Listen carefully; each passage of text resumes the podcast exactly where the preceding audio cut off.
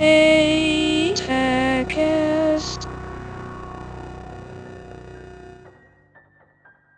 Vamos nessa, pessoal, que está começando para vocês mais um Itacast. Eu sou Gilberlan Santos. Estou aqui hoje com Oz. Hello. Scooby-Doo é... Encarnar o pro- um negócio aqui que tá difícil. que vontade de rir. Rafaela Paz. Oi. Ficou meio... Uh. John Head. E aí, pessoal? E aí? E morreu. Oi. Felipe Santana. Eu voltei agora para ficar. Porque aqui, aqui é o meu lugar.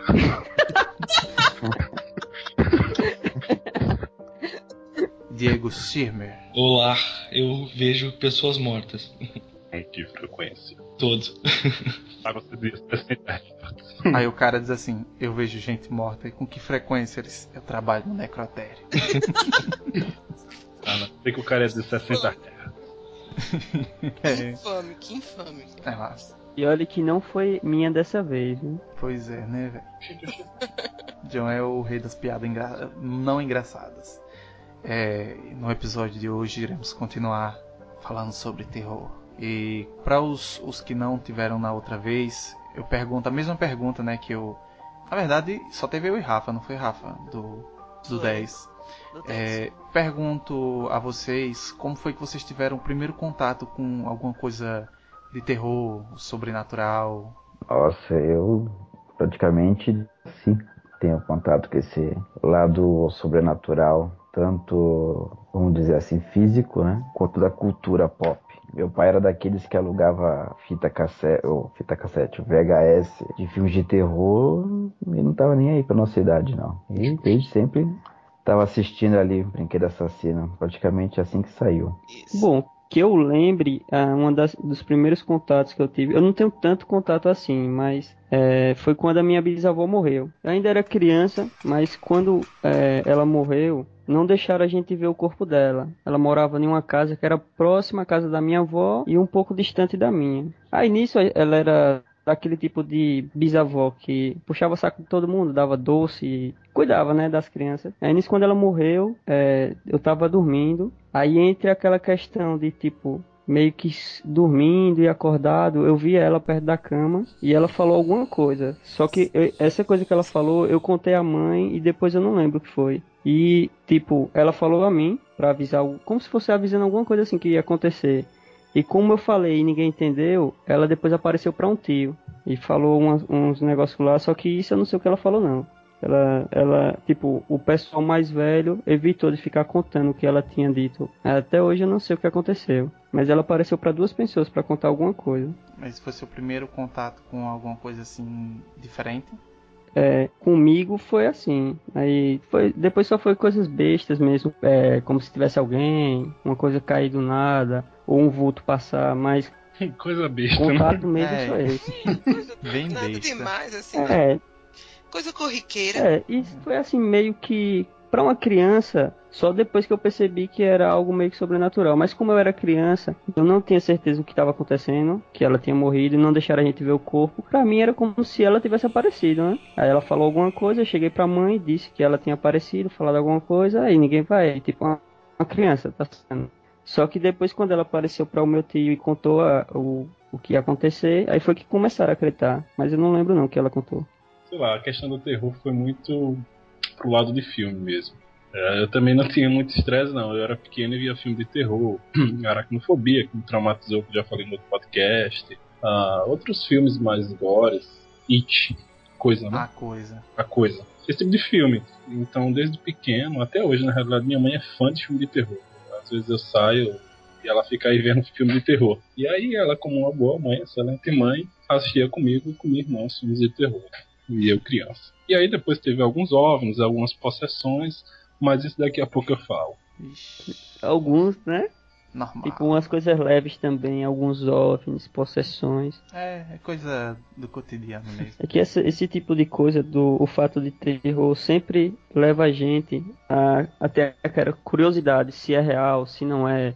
E, e muitas pessoas que vê ainda quer que prove de alguma forma. Aí é algo do subconsciente também, curiosidade humana. Então, correndo o risco de ser o, estranhão, assim, uh, seguindo a linha do, do Felipe, né? Aos oito anos eu fiz o meu primeiro ritual, mas. e não é piada, esse é o problema. É o meu, é o meu, maior piada pessoal, claro. Não, na verdade. Que tipo de ritual você fez? Não Na foi nenhum cemitério envolvendo crianças, não. Não, não, eu era criança que estava sendo sacrificada. Não, é brincadeira. Ah, o que acontece é o seguinte: eu venho de uma família que tem várias religiões, ah, alguns evangélicos, alguns ah, da Umbanda, alguns. por aí vai, né? Sem, sem grandes citações. E, e digamos que eu fui iniciado por uma pessoa da família em religião indígena, né? Não chega a ser Umbanda, mas fica, ficava perto disso. Então, já desde criança, eu sempre fui muito ligado com questões de religião. Ah, tanto a evangélica, cristã, quanto religiões mais ah, afro-indígenas, né? Então, desde bem cedo, assim, eu tive interesse por isso, desde bem cedo eu pesquisava sobre isso. Com 14 anos eu mantinha um site que recolhia relatos de vários lugares do, do país, né? Ah, a gente chegou com um acervo bem grande, então, de minha parte, assim, eu também tive alguns problemas com sensibilidade muito alta. Então, ah, desde criança, desde bem criança, ah, eu já convivia com esse tipo de coisa. Né? Então, foi para mim é bem normal assim falar disso hoje em dia. Né? Esse daí é um filho de do, dos Winchester. Não, na, na verdade seria interessante ter uma, uma 12 para dar na testa de espíritos, mas isso não existe, na, não existe na vida real, infelizmente, né?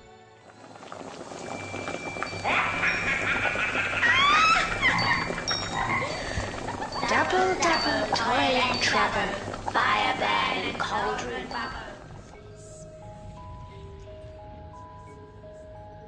Vamos é, contar, né, algumas histórias. Eu, assim, dessa, eu contei algumas no outro. Minhas mesmo, eu tenho poucas, né? Assim, eu vou contar uma coisa que que é muito recente, muito, muito recente. Aconteceu hoje. Ontem, ou, ante, ou, antes, ou antes disso, o normal vem acontecendo. Que na verdade não é um só fato, são coisas que vêm acontecendo. É, eu fico meio com. Não sei como eu vou falar isso, porque talvez algumas pessoas até não vão querer vir mais aqui. Mas é sobre a casa que eu tô, em si, a casa. Eu já não tô indo. É, não, eu já tô ligado. Só tem nessa conversa só eu e John moram na mesma cidade que tu. Você não quer que nós vá mais na sua casa, diga, vá. Não, não é que eu não queira, é que, né, há pessoas que, né. Então, o que vem acontecendo ultimamente nessa casa? Tipo assim, a gente se mudou pra cá. A única coisa que eu soube dessa casa aqui é que an- antes da gente morar, é, morava uma mulher, o marido e uma filha. E essa filha é deficiente mental, alguma coisa assim do tipo.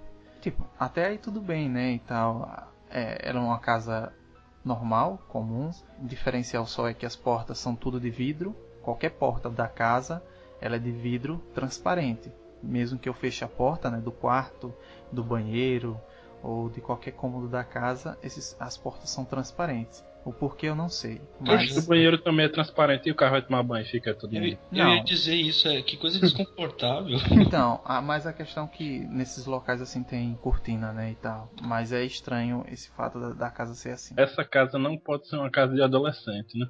If you know what I mean. Então, aí a casa ela começou, tipo, isso eu contei até num, em alguma leitura de e-mails, né, tal. O chuveiro do banheiro de lá, ele liga sozinho. Sozinho, assim, ele liga, começa a cair água, É o espírito da Desmo pra se gastar muita água. não sei. Mas beleza, eu achei que era um problema da do chuveiro, né? Ah, fica uma reserva de água e tal. Mas aí o chuveiro daqui, desse outro lado, do, do meu quarto, né, o da suíte aqui, ele tá também. Tipo, tem hora que é um, tem hora que é outro, tem hora que é os dois juntos. Fica um negócio assim, sabe? Se fosse um só, dizia que era isso, o outro, mas é os dois. Aí, mas aí pode ser que tenha um cético que diga, não, beleza, é coisa, é defeito.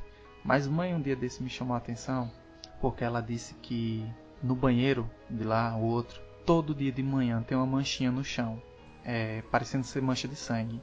Aí ela limpa, aí no outro dia de manhã, tipo, passa o dia todinho sem nada. Você, você pode ir meio-dia, pode ir de tarde, pode ir de noite, não tem nada. No outro dia de manhã tem aquela manchinha ali. Ou, ou no mesmo lugar, ou um pouquinho mais pro lado, ou um pouquinho mais pro outro. Sempre tem uma mancha no chão. Ou é sangue, ou é barro. O que eu acho bem pouco provável, porque a- é piso, né? É forrado o chão de piso e tal. E, e acontece isso.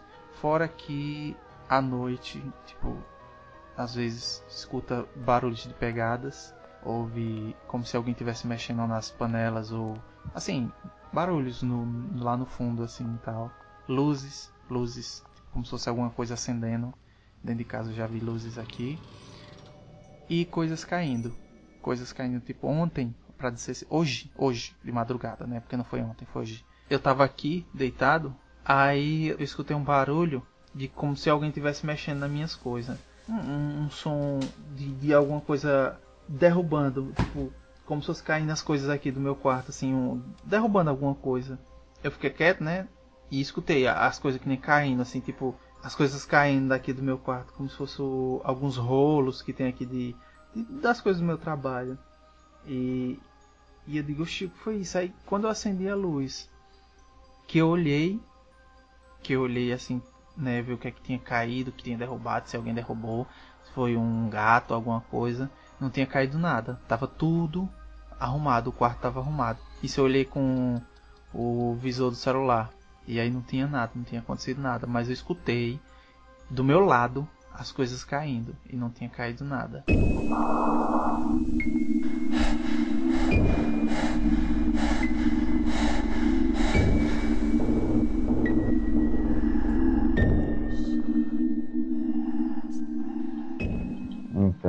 Eu sempre fui muito ativo desse lado, né, espiritual, mais voltado pela curiosidade, apesar da minha família ter seu lado espírita, né, assim, nunca me inseriram diretamente nesse assunto, né, nessa nossa vivência. Então, era mais acompanhando, vendo ou experimentando algumas coisas físicas, né, que podem chamar de ataque ou algum tipo de obsessão, né, mas assim, como eu fui crescendo, aquilo, aquilo acabou ficando meio voltado pro. Ah, deve ser coisa da minha cabeça, ou é uma fantasia. Até realmente, quando eu viajei pro, pro sítio da minha avó, em Aracaju, aí perto de vocês. Na verdade, é. O sítio dela é em Malhador. Olha, aqui perto, mais pertinho ainda. Olha, do lado, bicho. Bem Do perto. lado. Aqui do lado, pô. É o Malhador. Pra você ver como é engraçado, hoje, hoje hoje é terça, né? Amanhã eu vou trabalhar em Malhador. E- Seja lá o que ele contar, é preocupante pra Pois você, é. viu? Pois é, eu tinha Não. medo, mas tudo bem.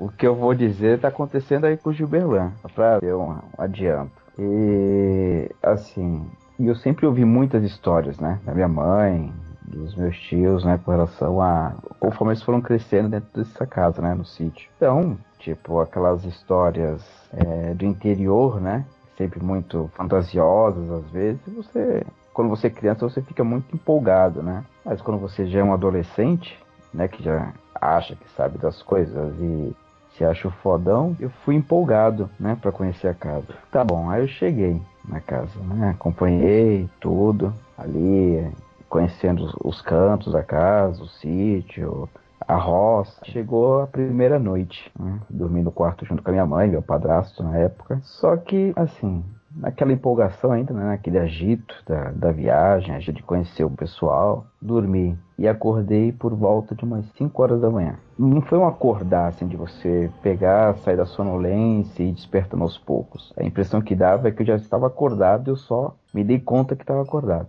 Tá, fiquei olhando pro teto e assim, bem na, na direção da minha cama, o teto, né, não tem forro nem nada, era diretamente pro telhado e um desses telhados era de vidro transparente. Aí dava pra ver a lua bem assim, um pouco acima da, da casa. E aquela sensação que tinha alguma coisa acontecendo, mas não dava pra sentir direito assim, né? Como eu tinha despertado, não dava pra entender direito. Cismei de olhar pra, no caso eu estava numa cama solteiro, do lado esquerdo tava a cama de casal da minha mãe, do padrasto, e do lado dele já era a porta. Só que a porta não tinha porta, né? Era só uma cortina. Quando eu prestei atenção realmente assim na cortina, tinha alguém me olhando pra, pela cortina. Aí, né, naquela hora você sente o seu sangue ferver por dentro do cagaço. Aí o medo batendo e olhei de novo. Nessa que eu olhei de novo, parece que a o que quer que seja que estava lá olhando percebeu, né, o meu medo e enfiou um pouco mais o rosto para dentro do quarto. Ai, assim, só viu aquela silhueta, aí não vi nada. Assim, não reconheci uma face nem nada.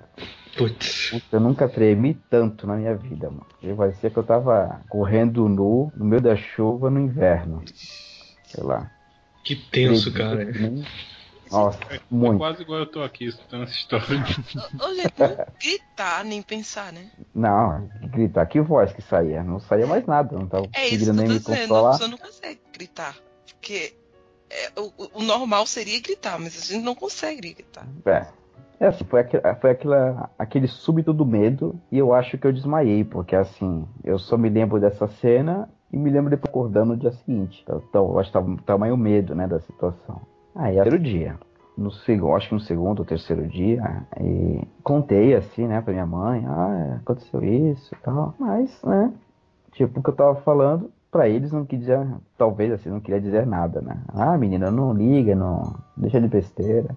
Aí, não, foi no segundo dia. No segundo dia a mesma coisa. Despertei de madrugada. Aí eu já não sabia dizer se era 5 da manhã, porque nem me mexia mais, né? Tipo, despertei e fiquei na minha. Só que nessa dia eu fiquei na minha, dei aquela olhadinha de leve pra, na cortina, não vi nada. Aí, né? Tentando chamar o sono ali, pensando em outras coisas, e disfarçando, né, o medo. Aí eu escuto gente andando na cozinha, que era bem do lado da- do quarto. E não seria um andando assim que você escuta só suave. Era de arrastando mesmo os pés no chão. Arrastando pra onde ia, mexeu na porta, mexeu no, na, na cantina de água lá. Aí eu meio que deduzia assim, ah, pode ser meus avós, né, acordando cedo, não sei. Mas é aquela coisa que você tenta se convencer que, que é algo normal que esteja acontecendo, né? Aí começa a juntar aquela sensação de do medo, a sensação de tu vai se lascar e a tenta- a racionalizar, né? E quando a, a minha razão realmente fugiu, quando ninguém acendeu a luz, ninguém abriu porta, ninguém fez nenhuma reação que seria normal, né? Você está levantando, indo até a cozinha, acende a luz e, né? Toda aquela, aquela rotina. Aí eu peguei aquela aquela típica também reação de fingir que tá dormindo, né? Aí eu sinto que alguma coisa passou pelo quarto. Aí, e não, nem me mexi. Continuei na minha. E tremendo, e tremendo bastante, tremendo bastante. E apaguei de novo. Aí dia seguinte, comentando com o pessoal, para com isso, menino, deixa de besteira. E eu, não, tinha gente na cozinha, que não sei o que, blá blá blá. E ninguém ligando. Aí eu passou mais uma noite. Aí nessa última noite foi, foi a gota d'água, porque a mesma situação. Despertei, só que nessa de ter despertado, é, não, uma noite anterior, minha mãe ainda comentou comigo, né? Se isso tivesse acontecendo de novo, era pra me chamar ela, no caso. Ainda comentei, mas pô, vai dar tempo de te chamar? Eu falei, como não, se eu tô do, do seu lado? Aí tá. Aí chegou essa noite, dormi, despertei do meu, do meu jeito, né? Acabei despertando. Só que nessa que eu acabei despertando, eu já senti que alguma coisa atravessou o quarto. Mas eu não via. Aí eu fui naquela, naquela ânsia de chamar ela, né? De esticar a mão para dar um tapa na- nos pés dela, assim, pra já causar a reação. Na posição que eu eh, me dispus para chamar ela, né, que tava ela e meu padrasto deitados, eu fiquei parado. Tipo, a mão que encostou na parede para me dar impulso para ir pra cama dela, essa mão não saía da parede. A mão que tava se jogando pra, pra cama ficou parada, como se estivesse paralisado na cama. Eu não conseguia me mexer mais. Aí eu comecei, né? O que a boa prática diz é começar a rezar. Quanto mais eu rezava, mais apertava. O que é que tava me segurando né, na cama, na parede? Assim eu já tava em desespero, me debatendo e tentando chamar, gritar e não conseguia. A voz não saía e aquele desespero na cama. Aí eu realmente consegui ver o que é que tava no quarto. Que era uma figura de um, de um senhor, é, gordinho, baixinho, camisa social, branca, calça bege, por aí, com um cachorro do lado. E ele tava ali, parado assim, na, no pé da cama, me olhando. E aquele desespero, né? Aquela coisa de fudeu, fudeu, fudeu, me ajuda, Deus, não sei o que, blá blá blá, e um cagaço assim que absurdo. Só que, né, o sadismo não era o suficiente, porque assim, quando eu me dei, assim que eu prestei atenção em mim, né, toda a reação, eu notei que tinha dois pés de cavalo do lado da cama. Tipo, acho que era algum sadismo deles de que, ah, seria tocar o pé dela, né? Chamá-la pelos pés lá, tocar. Colocaram dois pés de cavalo na minha cama. Aí eu cutuquei com, com o cotovelo, que ela ainda conseguia mexer assim. Derrubei e, tipo, num, num estalar de, de reação. Eu tava em cima dela, chamando. Mãe, mãe, mãe, mãe. É, naquele desespero todo. Mas ela não se mexia. Aí, né? Aquela coisa assim, né? Tipo, dá pé, né? Eu vou pra correr, pra cozinha. E quando nessa que eu olhei para trás, né? Pra ver aquela figura, né? Estava atrás ainda de mim. E eu vi meu corpo na cama, se debatendo. Aí, puta, aí que desespero foi ao topo. Só que eu vi o corpo que toda aquela situação, né, surreal que estava acontecendo. Aí eu acho que eu desmaiei de novo pela terceira noite. Aí só acordei de manhã de novo e, né, já acordei da cama, indo atrás da minha mãe, do pessoal, e comentei. E o meu padrasto, que não estava acompanhando a conversa, ele chegou na parte que eu estava falando que que eu tava, tava paralisado, que eu tava me mexendo, tentando sair da cama, não sei o que. Aí ele comentou, né? Você, ah, então era você. É, então era isso, você tava se mexendo lá na cama, mas nem, nem me dei conta que pudesse ser alguma coisa. Você, caraca, alguma coisa tava me possuindo e ninguém tava nem aí, né? Hum. ah, é aquela coisa, né? Ah, quando for assim, tu reza antes de dormir. Faz, pô, você tava rezando para tentar sair, o que, que adianta rezar antes de dormir? E, assim, ninguém deu atenção de novo. E, meu, o tempo que eu fiquei lá, acho que eu fiquei quase um mês né, de férias, cara, não teve uma noite depois disso, assim, eu fui me acostumando, né? Não tinha jeito. Minha mãe, acho que foi pra Itabaiana, em alguma Aqui, festa. Nossa cidade. Opa, é. nossa cidade, nossa cidade. E eu fiquei sozinho, só ficou na casa. É, eu, minha avó e e o avô. espírito. É, e todos, né? Todos os espíritos estavam lá viajando também. E eu fui deitar na cama deles, né? Na cama de casal. E nesse dia que eu fiquei sozinho, eu tinha, acho que eu tinha acabado de assistir Caceta e Planeta. Acho que era uma terça-feira, nem me lembro na época que, que dia que passava o Caceta. E e fui deitar. Mas aqui, aquele deitar no. Já sabendo que a merda tava pra vir, né? Eu sentei na cama, na cama deles, né? Casal. Sentei, fiquei assim meio sentado na beira da cama. Aí não é que eu sinto alguma coisa deitando junto na cama. E não é que. Não é aquela sensação que você está pensando. Não, você como se alguém realmente estivesse sentando, que você sente o colchão afundar junto. Aí eu, puta merda. Ah, é hoje, mano. Aí respirei fundo e fui me jogando pra trás, né? E, tipo, não tem como fugir. Ia fugir pra onde? Pro, pro sítio? Pra dentro do sítio? Sair de dentro da casa? Me ferrar mais ainda lá fora? Aí me, me afastei um pouco, aí senti a cama também, né? Como se a pessoa estivesse se jogando mais para trás. E aquele calor me absorvendo, né? Como se alguma coisa, uma pessoa realmente estivesse se aproximando do corpo. E basicamente eu devo ter dormido coladinho com quem quer que seja, né? Porque eu senti aquele calor por bastante tempo. E tipo, deitei e fiquei, nem me mexi mais. Isso aconteceu, dava para notar certinho, dava, dava 6 horas da tarde, parece que caía o clima dentro da casa. Tipo, não dava para ver, mas você sentia que alguma coisa mudava dava, da partir das 6 horas. E eles tinham casa de farinha, assim, na, basicamente uns 20 metros da, da casa principal tinha uma casa de farinha. E à noite, assim, 8 horas, 9 horas, eles ficavam um pouco na porta de casa. E eu via gente fazendo alguma coisa na casa de farinha, barulho, gente conversando. E você só fica com aquela cara de bunda do tipo, é, né? Você tá no meio de um monte de espírito e, e não tem o que fazer. Você tá meio que subjugado, né? E assim, lá eu fiquei o tempo todo de moletom. O mosquito não atacava ninguém. Os mosquitos só me atacavam. Assim, de fazer estrago mesmo. de Me deu uma alergia horrenda aos mosquitos. Então só tinha que ficar de moletom. E a coisa mais surreal depois disso que aconteceu foi um dia que eu tava no centro de Malhador com minhas primas e vim descendo com elas, né? O caminho foi deixando cada uma na casa e descendo o caminho de terra até a casa principal da minha avó. Só quando eu tô quase chegando assim próximo e tinha a iluminação da lua, né? E algumas iluminações da, da rua mesmo, né? Mas tipo de não sei em quantos metros tinha um poste de luz. Aí quando eu tô chegando mais próximo da, da entrada da casa, né? Da cancela da casa, eu vejo que tem uma, uma pessoa parada assim, no canto da estrada, de costas pro, pro sítio, de um outro sítio, de bananeiras. Aí eu, tá, tem gente na estrada, né? Aí você só fica cabreiro, né? Se for bandido ou alguma coisa assim. E eu fui descendo. E conforme eu fui descendo, aquela, aquela pessoa foi descendo é, como se fosse na minha direção, mas linha reta. Aí eu já fiquei naquele cabreiro de puta, você é assaltado, né? Caraca, quando o negócio ficou mais próximo, que eu vi a figura, aí deu aquela, aquela tremidinha assim básica no corpo, assim das pernas meio que parecia gelatina.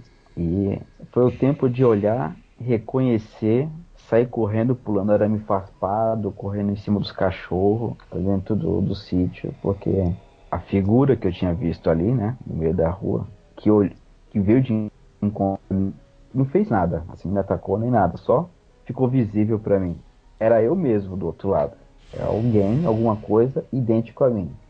Só que muito mais velho, assim, tipo, na época eu tinha 15 anos, como se já tivesse com, sei lá, 20 e poucos, quase 30 anos. Só que era, na época eu não tinha cabelo comprido, ainda, assim, né? Tinha na fase infantil, mas depois na adolescência não tinha. Mas, tipo, esse tinha cabelo comprido, tinha roupas pretas, assim, toda a vestimenta dele era preta.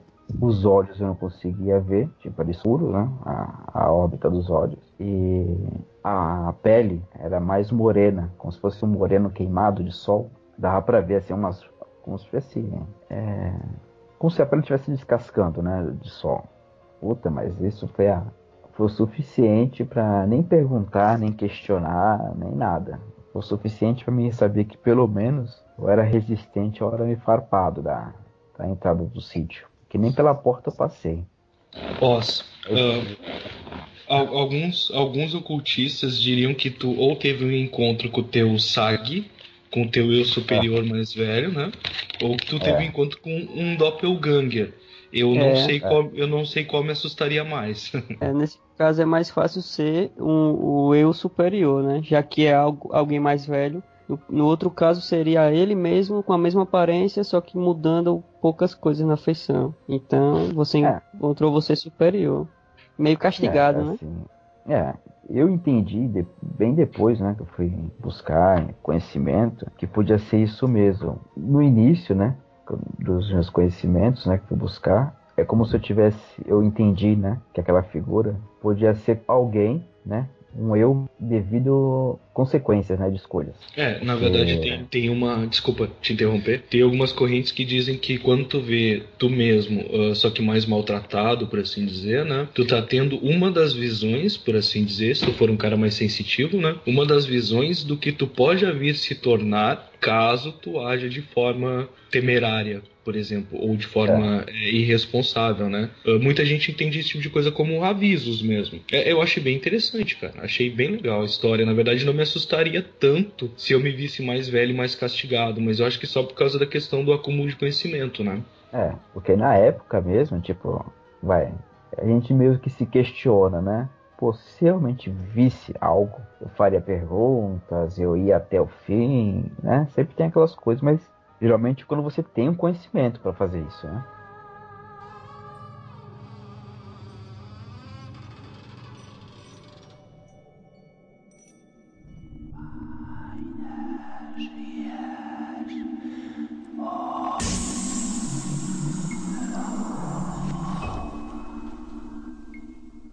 a minha não vai nem chegar perto da história de Oz. É, como eu disse no primeiro cast, eu não tenho, eu não sou sensitiva, eu não tenho uma espiritualidade tão avançada e nunca quis é, desenvolver isso, porque né, eu, eu, tenho muito medo. Então eu prefiro deixar quieto e não desenvolver. Porém, é, o, o pai do meu filho, é, ele é extremamente sensível a certos tipos de coisas. Então ele vê muita coisa e desde que a gente começou a comecei a namorar com ele e tudo, que ele sempre viu e sempre me disse que viu. Só que eu nunca tinha estado com ele nos momentos que ele via alguma coisa. Até que meu filho nasceu. E eu não sei se uh, porque era uma criança e por ele por ser uma criança e tá eu não eu não, não compreendo por que, que criança tem um canal mais aberto para isso. Não sei mas é, Gabriel atrai, não sei se é Gabriel atrai, mas aparentemente a criança dentro da minha casa atraía muito isso. Então até Gabriel nascer, ele nunca tinha visto nada dentro da minha casa.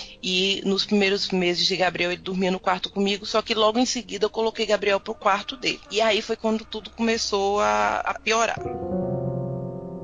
Gabriel, quando dormia no meu quarto, ele tinha um sono perfeitamente tranquilo. Ele sempre foi uma criança de dormir muito a noite inteira e nunca me deu trabalho para dormir. Até o dia que ele foi pro outro quarto. Quando ele foi pro outro quarto, a primeira coisa que o, que o pai dele disse, olha, não deixe Gabriel dormir só. Aí eu fiz, por quê? Ele fez ter alguma coisa nesse quarto que eu não. Eu entro e começo a me arrepiar. E eu sempre achei piada dele, né? Só que era dito e feito. Ele entrava no quarto, ele começava a se arrepiar inteiro. E eu, cara, deixa de besteira que nunca teve nada. Eu moro nessa casa desde que eu nasci, eu nunca vi nada, nunca senti nada. Minha mãe nunca sentiu, ninguém nunca sentiu nada. E ele, olha, escuta o que eu tô lhe dizendo. Ok. Então Gabriel começou a gritar durante a noite. Ele começou a ficar inquieto, se debatia muito no berço. E eu comecei a reparar que tem alguma coisa muito errada. Então, necessariamente falo com minha mãe, falo com minha avó, conto o que o pai disse que acontecia e por uma voz só. Coloca uma imagem dentro do quarto, coloca um terço, coloca água benta, coloca qualquer coisa de proteção na criança, que quando batizar ele passa, né? Coisa de vó.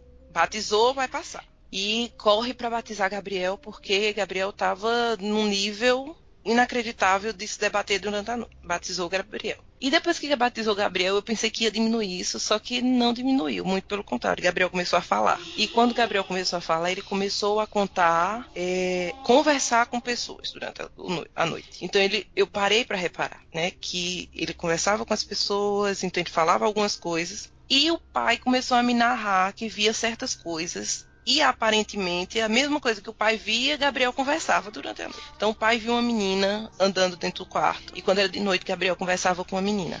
E isso foi me dando aflição, aflição, aflição, mas eu não via nada.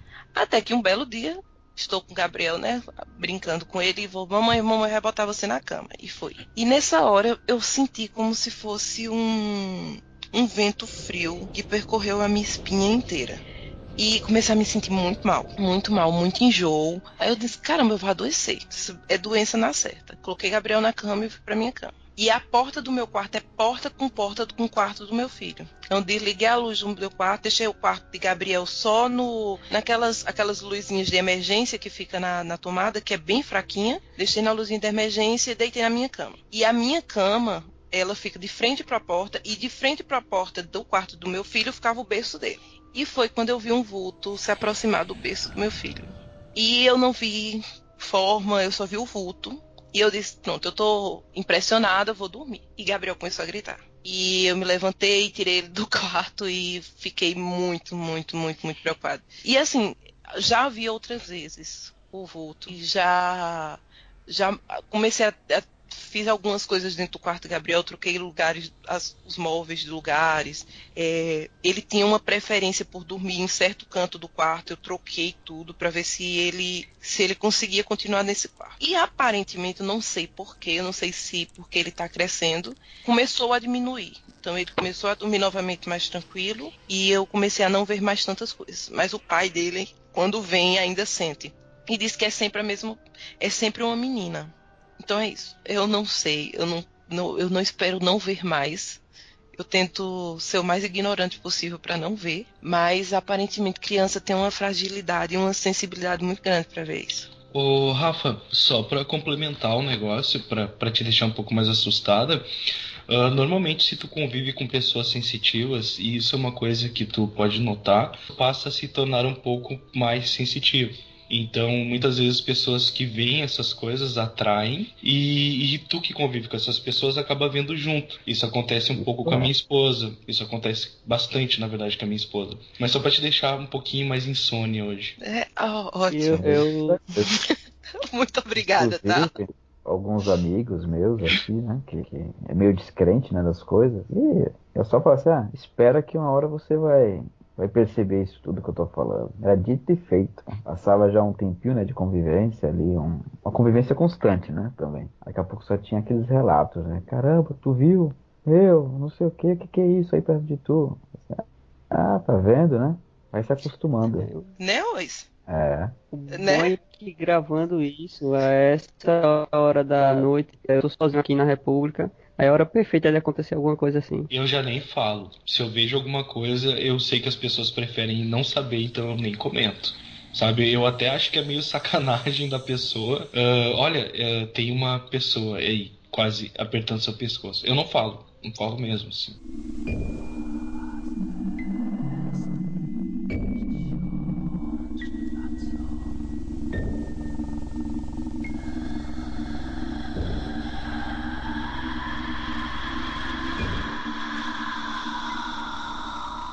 Que eu vou contar não aconteceu diretamente comigo, mas eu cheguei a presenciar uma vez um caso de possessão. É, era assim, sempre nos domingos a gente ia para casa da minha avó, que era aquela história que eu contei, ela morava perto da bisavó que morreu e tal. Ela ficou na mesma casa durante vários anos. Ela se mudou recentemente. E nisso, a casa dela, a, ela tinha uma área mais recuada e tinha um portão de ferro. É comum até essas casas mais antigas sempre ter portões na frente e tal. Aí, é, um dos meus tios, que era meio que vida louca no tempo, gostava de ir pra festa, beber, voltava dois dias depois. Ele sempre ficava farreando, né, no domingo, e a gente lá, os primos tudo brincando e tal. Aí ele passou de, de, na garupa de uma moto, tipo normal mesmo, a moto até que é devagar. Quando a moto passou perto do quebra-mola, do nada ele foi como, como se ele tivesse sido puxado, costas. Um, alguma coisa invisível puxou ele, ele caiu. Aí quando ele caiu, o pessoal foi lá socorrer para ver o que era. Quando foi socorrer, ele levantou do nada. Aí olhou para um lado, olhou para o outro e saiu correndo no meio da rua. Aí ele corria sem muito, sem muita ordem, ia ficando fazendo zigue-zague. Aí depois ele os portões das casas balançava e como se estivesse espumando de raiva assim. Aí ficou lá correndo e fazendo essas coisas todas. E começaram a chamar os outros tios para tentar ver o que estava acontecendo. Né? Aí aquele monte de homens tentaram cercar ele, tentavam pegar. Só que quando ia todos tentar segurar ele, três, quatro caras mais fortes que ele até tentando segurar e ele simplesmente jogando os caras assim. É, aí nisso tinha uma velhinha que ela morava um pouco distante. As velhinhas que chama de rezadeira. Quando você tá com uma dor de cabeça, alguma coisa assim, você chega lá, ela reza alguma coisa, pega um matinho e coloca e simplesmente depois de um tempo. Aí eu lembro que essa velhinha, ela era tipo o mestre dos magos, era pequenininha, tinha um lenço na cabeça amarrado assim, que ela sempre vivia com um lenço na cabeça. E ela era bem simpática mesmo. Andava com alguma coisa na mão assim, tipo, eu acho que era um texto, alguma coisa desse tipo. E nesse dia, é, com ele lá meio que doido, como se tivesse drogado, mas naquele tempo não era. Poderia até ter, né? Que ele farreava. Só que o fato dele dele estar tá louco ou não, ninguém conseguia entender o porquê. Aí nisso, quando todo mundo conseguiu, um monte de homem conseguiu segurar ele e levar ele até perto dessa velha, saíram arrastando ele mesmo. Quando levaram ele perto da velha, ele se batendo lá, aí cai ele de, de peito no chão assim, prenderam ele no chão e a velha chegou perto dele e começou a rezar. Aí a velha rezando e falando lá umas rezas, só que não em outra língua, só para deixar claro, falando algo como aquelas rezas de santo, santo não sei o que lá, não sei o que lá. E nisso, a gente como criança tava meio que aflito, né? Tentando entender o que tava acontecendo. E meio que assim, olhando aquela situação toda, aí ela rezando, ele começou a chorar e pedir perdão e dizer que, que é, ele estava tava controlando. Só falava assim, ele está me controlando. Não, é o que quero, não sei o que, me ajude. E ela rezando, rezando, rezando e nada dele melhorar. Aí depois de um tempo dela, dela rezando e ele chorando lá como uma criança, do nada dela apaga. Ela apaga, ela chegou e disse que era para levar ele para o quarto, para um quarto, o, de, deixar ele deitado na cama e deixar um copo de água perto assim e ficar sempre de olho nele. Se caso acontecesse alguma coisa, voltasse para falar com ela. Aí nisso ele ficou lá deitado, passou uns três dias deitado, só levantava poucas vezes e depois de um tempo ele acorda normal, como se tivesse acordado de um dia que ele veio de uma festa. Aí ela disse que não era para falar nada a ele, porque se falasse é, segundo ela, ele tinha um corpo aberto. Ele poderia ficar meio que pensando muito nisso e acontecer novo. Aí pronto, ninguém falou nada, passou-se o tempo, só, só pediram para ele parar de beber porque é, ele tinha caído da moto, só disseram que ele tinha sofrido um acidente e tal. Ele meio que parou de beber, começou a trabalhar, é, ficou sério e tal. Aí, alguns anos atrás, ele tinha meio que casado com uma mulher, casado se juntado, como dizem, né? E ele morava em uma casa próxima à minha. Só que algum tempo depois ele se separou dessa mulher e começou a viver sozinho. Aí nisso um dia é, já estava tarde, estava passando até o. Era uma sexta-feira e estava passando naquele canal da na Globo, naquele passando alguma coisa lá na Globo que é sobre animais, naquele programa lá, Globo na sexta-feira, é no Globo Repórter. E nisso a gente começa a escutar como se fossem os vizinhos brigando, tipo umas pancadas e tal. Aí do nada é, bateram na porta. Quando bateram na porta, era é, a vizinha chamando, dizendo que tinha alguma coisa acontecendo na casa dele, que o nome dele é Val. Aí disse, ai, parece que tem algum ladrão na casa de Val. Aí mãe, é, ela toda preocupada, ela vai lá, tenta, ela tinha uma chave reserva que ele sempre saía para trabalhar e almoçava lá em casa e tal e deixava pra mãe limpar as coisas. Aí nisso, quando mãe foi lá, abriu, ela, ela disse, não, ladrão não é. Aí ficou preocupada com ele porque achou que ele poderia ter bebido alguma coisa assim. E aí quando ela abriu a porta, ela viu que era ele.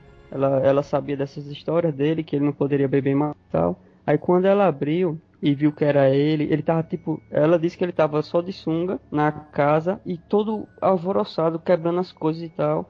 E quando ela, ele não reconheceu. Ele olhou como se fosse um animal assim. Ela foi fechou a porta ligeiro e tentou li- ligar para os outros tios, que tem uns tios que moram mais perto. Aí só veio dois nesse dia. Aí eles ficaram esperando parar de bater, dele quebrar as coisas lá, né?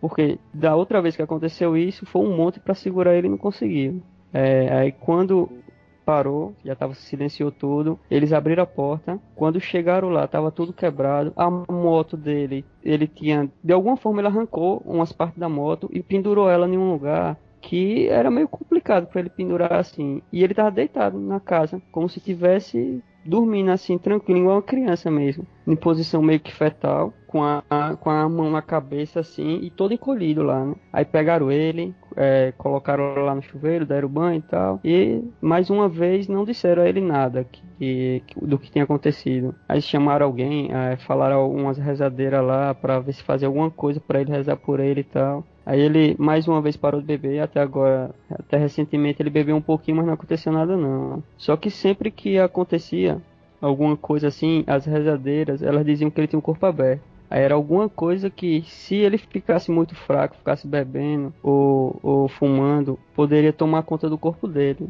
Aí sempre tinha essas coisas que acontecia com ele lá. Uma vez eu vi uma. Me lembra muito caso de possessão, né? E uma vez eu vi um maluco rasgar no meio uma Bíblia. E eu realmente vi isso acontecer. Ah, eu fazia colportagem. Não sei se vocês já ouviram falar isso. Que é ah, simplesmente sair e vender livros ah, de temática de saúde ou religião para pagar uma vaga na faculdade adventista. Né? E, e nós ficávamos todos numa casa e, e todo mundo era cristão, teoricamente, né?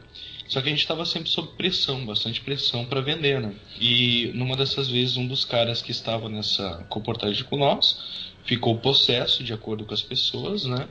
E foram levar uma Bíblia para ele, para ele ler e acalmar, porque ele acordou com muita raiva e ninguém tinha se ligado que ele estava possesso. E ele rasgou uma Bíblia no meio. Cara, tentem rasgar qualquer livro da grossura de uma Bíblia no meio. É praticamente impossível. Mais de 100 folhas já dá trabalho pra rasgar. É. Que 100. Mas só, mas só pra complementar, assim, porque tu comentou, eu nem comentar isso que eu nem lembrava, mas a tua história acabou me lembrando uma, uma, uma questão parecida, assim. E a explicação deles foi bem interessante, que ele não estava se alimentando direito, estava sob muita pressão, sob muito estresse, o psicológico dele ficou fraco e ele se permitiu ser possuído por uma entidade, né? No caso, como cristão que eram, ah, cristãos que eram, né? Um, um demônio mesmo.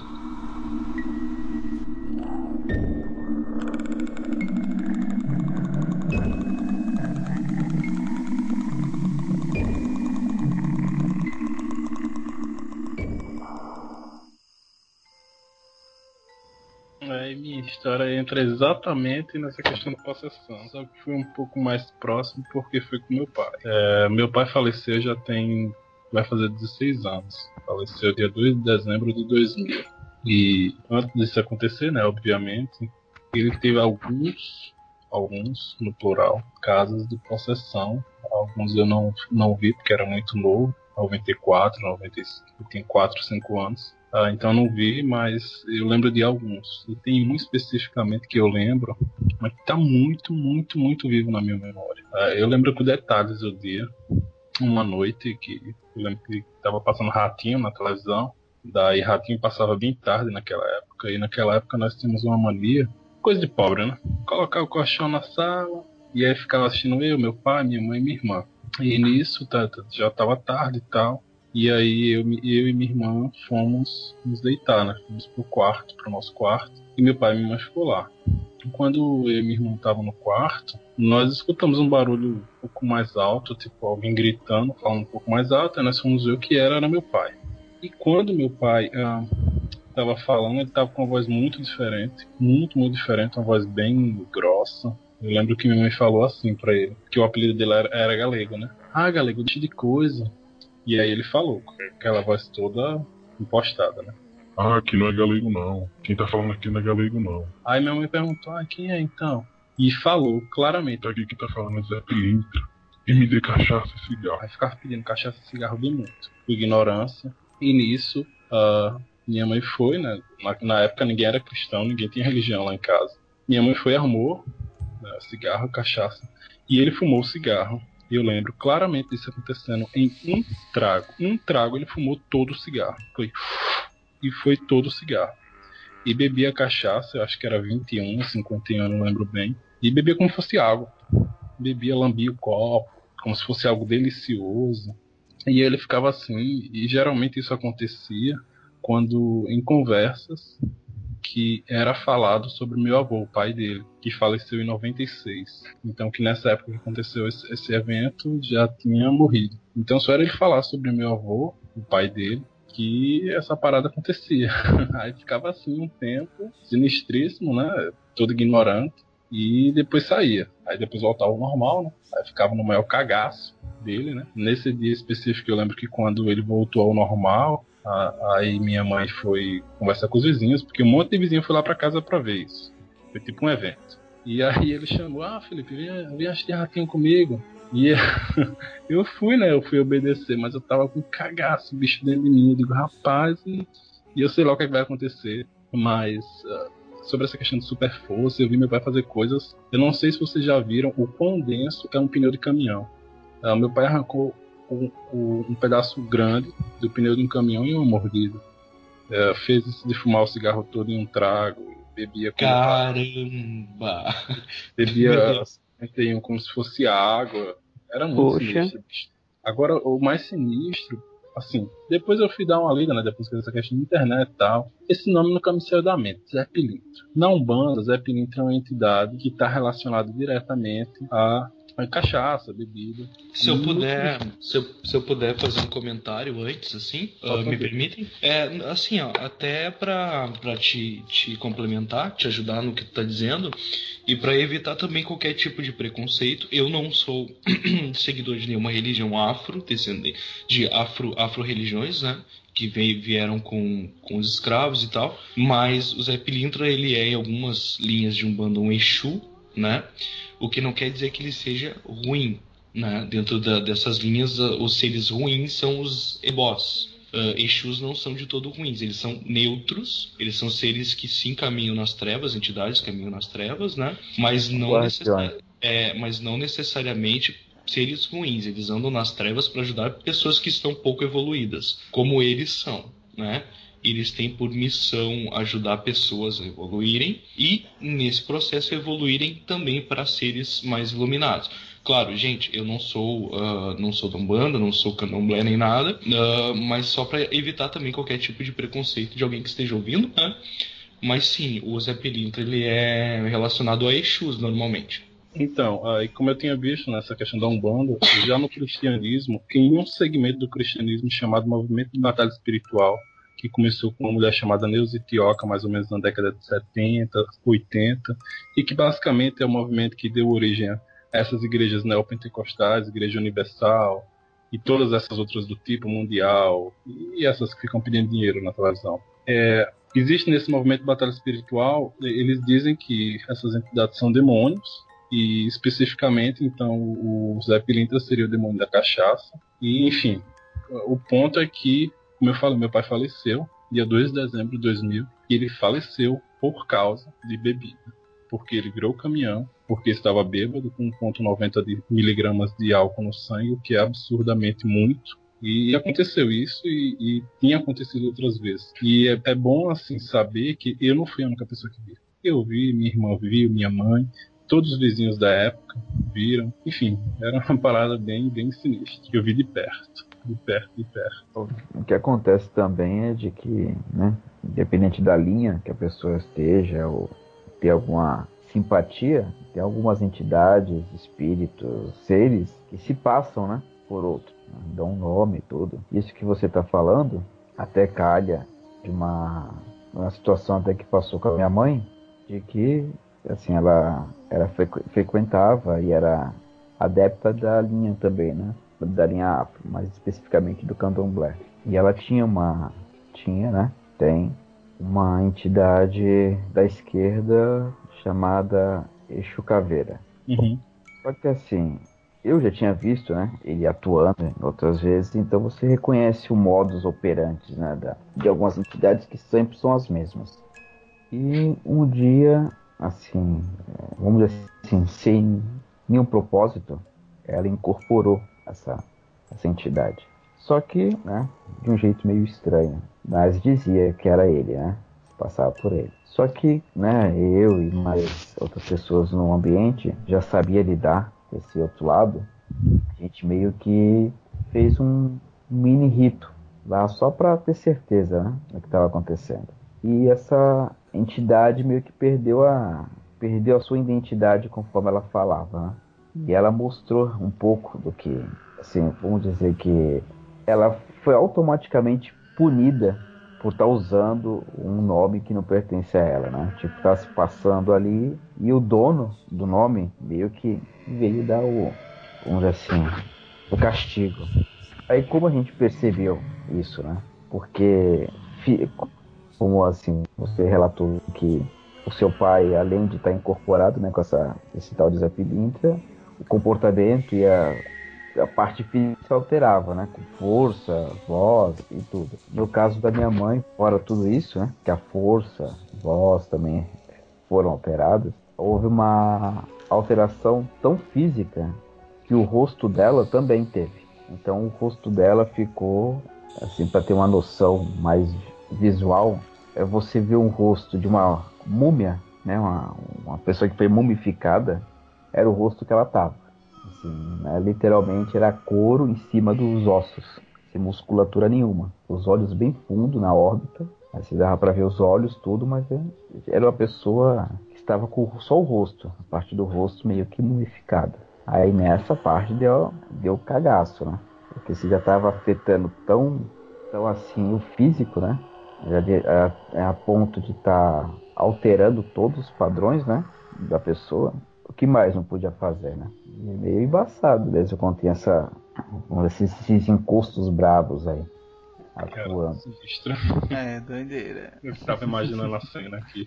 É, mas assim, de qualquer forma, de qualquer forma, só complementando a, a informação que eu passei antes, Uh, o, o Zé né, só retornando ao assunto rapidinho, ele é realmente uma entidade que, isso, isso é verdade, não há como negar, que ela é ligada a bares, a boemia, e ele é a figura arquetípica do malandro, né? Então, só para concluir a tua informação a respeito da bebida ali, né, que eu acabei deixando passar. Só isso mesmo.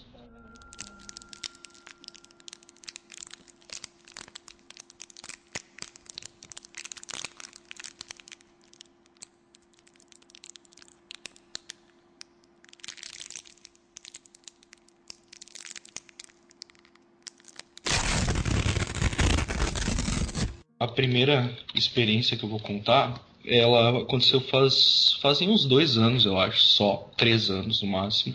Uh, eu não costumo me, me assustar muito com essas coisas, acho que pela proximidade, né? Então uh, acaba que eu não tenho grandes pânicos assim, raras, raros salvas, ou melhor, salvo raras exceções, né?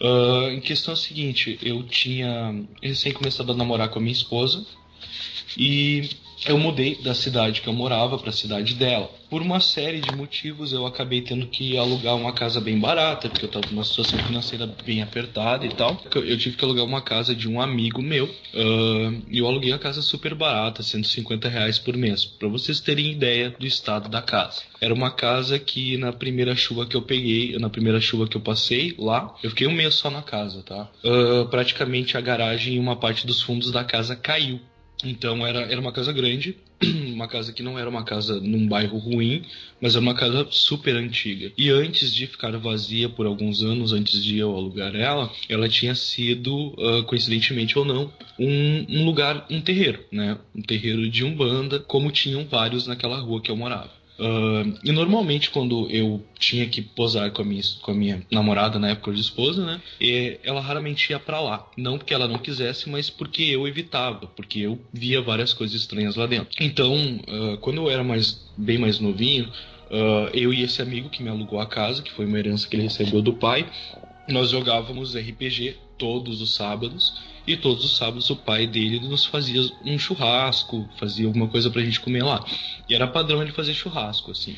E, e ele morreu de câncer, né? E a casa ficou para esse meu amigo, ele me alugou. Todo sábado à noite, dentro da minha casa, inexplicavelmente, eu sentia o mesmo cheiro de churrasco e o mesmo cheiro de tabaco que ele fumava num cachimbo. Sendo que ninguém fumava cachimbo ali, entendeu? Em volta. A casa era uma casa grande, num pátio separado, né? Vira o cheiro de churrasco é até explicável. Cheiro de, de tabaco, de cachimbo já era um pouco mais difícil. Embora eu seja fumante, nunca fumei cachimbo ou tabaco assim, né? E a, com a progressão dos dias desse mês que eu passei lá, as coisas começaram a exponencialmente aumentar.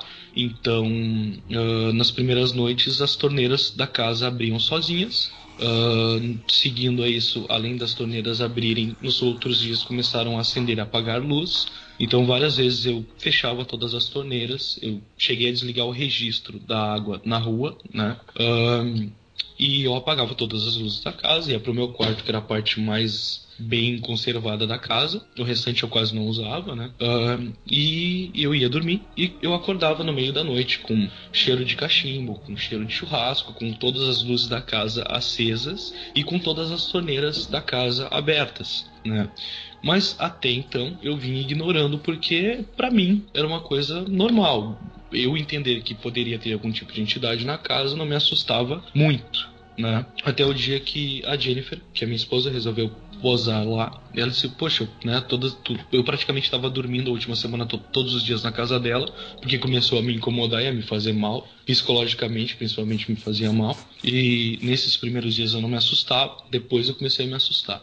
Como eu disse. E, e dela disse: Não, eu quero posar lá, até porque a gente estava dormindo na casa dela, tinha o irmão e a mãe dela também, a gente tinha pouca intimidade, vamos para minha casa, então se tu quer ir. Uh, enfim, depois do trabalho, eu busquei ela, nós fomos para minha casa, para essa casa, e resolvemos que iríamos comer alguma coisa na rua e voltaríamos para casa para então, enfim, dormir lá. E eu lembro perfeitamente, pena que ela não está acordada, que ela poderia confirmar a história, de fechar toda a casa, apagar todas as luzes, trancar a porta da frente, fechar a janelinha da porta, aquela janelinha para tu ver quem tá na porta, né? Fechar o portão, subir na moto e ir até a esquina com ela. Chegando, isso eram só 10 horas da noite, né? Chegando na esquina, eu me toquei que eu tava sem minha carteira, ou seja, não tinha documento para andar de moto, não tinha dinheiro, nada. Vamos voltar e buscar os documentos na casa. Quando a gente parou a moto na frente de casa, todas a, e, tipo, isso não deu cinco minutos. Todas as luzes da casa estavam acesas, o pátio era um pátio fechado e a porta da frente estava escancarada, sendo que, além de eu ter trancado a porta, ela tinha um jeitinho que se tu não desse uma erguidinha para trancar ou destrancar, ela não abria de jeito nenhum, que ela emperrava. Né? A casa era toda torta, a porta era extremamente difícil de abrir. Bom, a Jennifer nem entrou na casa, eu falei, vou lá pegar minha carteira, a gente sai, tudo certo. Fui lá, peguei a... até então ainda dormiríamos em casa. Peguei a carteira, fechei de novo a porta, tranquei de novo a porta, apaguei todas as luzes, paramos na frente do portão para trocar uma ideia antes de subir na moto e exatamente, poxa, que esquisito, né? Será que alguém tentou entrar? Será que o vizinho que tem a chave, que me alugou, tentou entrar? A princípio, ele não costumava fazer isso porque sempre me respeitou. Uh, enquanto nós conversávamos, a luz da casa acendeu. Acenderam as luzes novamente, nós na frente do portão. Quando olhamos para a porta, porque nós vimos que a luz acendeu pela janelinha, tinha uma pessoa na janelinha que era semi-transparente acenando para nós.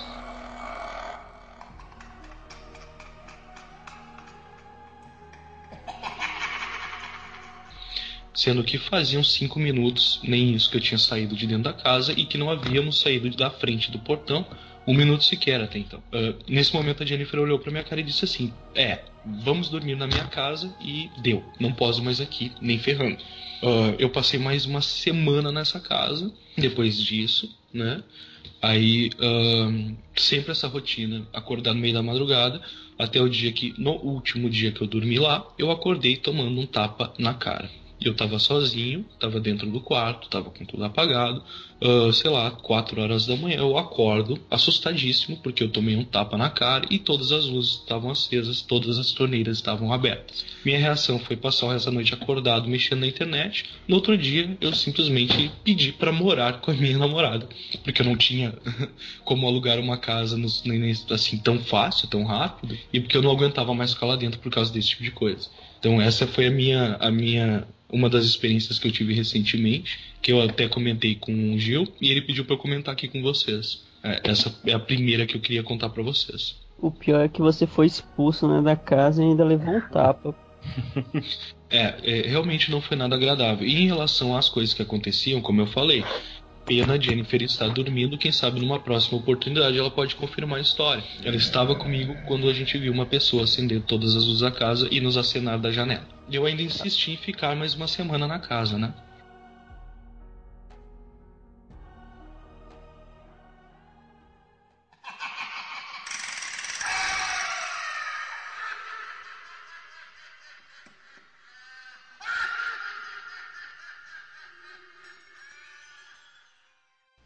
Essa é muito rápida, mas essa tem a ver porque foi no mesmo local praticamente. É, eu fui para casa de um amigo meu, a, gente, eu tinha uma banda de rock, isso com 15 anos, 16 por aí, foi minha primeira banda.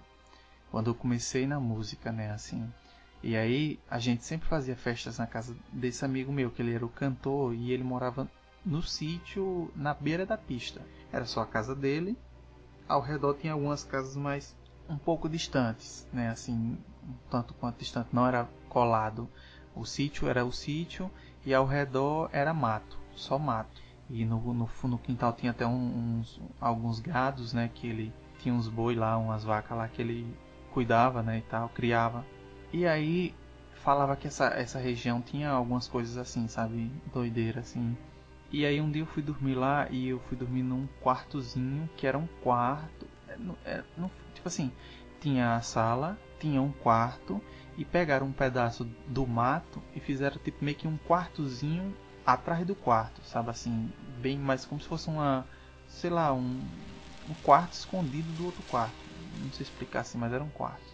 E aí fui dormir nesse quarto e aí eu senti um negócio. E quando eu, quando eu, eu olhei, estava enrolado, né? Como diz voz, na, naquela coberta protetora, né?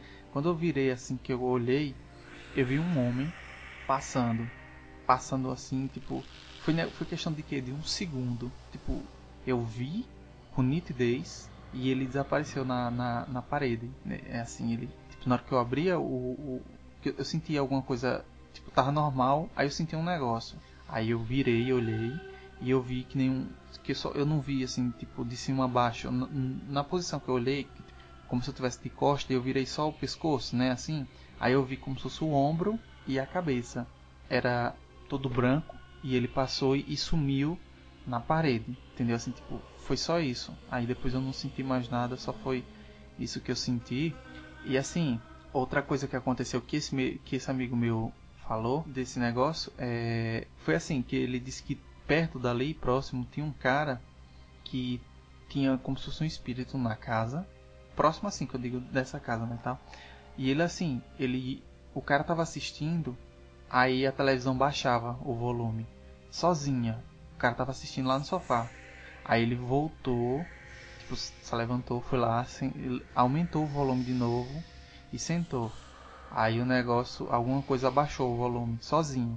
Aí ele foi lá de novo e aumentou. E isso ficou. Ele aumentava e o negócio baixava. Aí teve uma hora que ele aumentou com força, tá ligado? Tipo, aumentou com vontade. Aí na hora que ele aumentou com vontade, alguém como se tivesse deu uma pancada no, no, sofá, tipo assim, como se alguma coisa não quisesse que a televisão tivesse alta. E aí, com raiva, deu uma pancada, um tipo, pá. Aí o cara, o cara pegou, foi lá e, levantou, e aumentou de novo. Não era um defeito, porque era do nada assim, tipo, tava lá, aí ela baixava. Aí ele ia, aumentava, ela baixava. E aí ele deu uma pancada, ah, o negócio deu uma pancada. Quando ele viu aquilo ali, ele não, não se intimidou. Foi lá e aumentou de novo. Basicamente isso aí. Porque assim, o que eu entendo, sei lá, por ser espiritual, eu, eu, eu penso que nesse sentido eles não têm poder sobre a matéria, né? Mas como, como o Diego falou, que chegou a apanhar e tal, eu fico pensando nesse caso desse cara que ficou como se fosse uma briga dele com o espírito, porque pode parecer besta, né? Que um aumenta, o outro baixa, um aumenta, o outro baixa, até a hora da pancada, da, da, da pancada que tipo assim, como se ele quisesse colocar uma autoridade para dizer assim, eu que mando, eu qualquer coisa. E foi isso. Assim, eu achei interessante e quis compartilhar.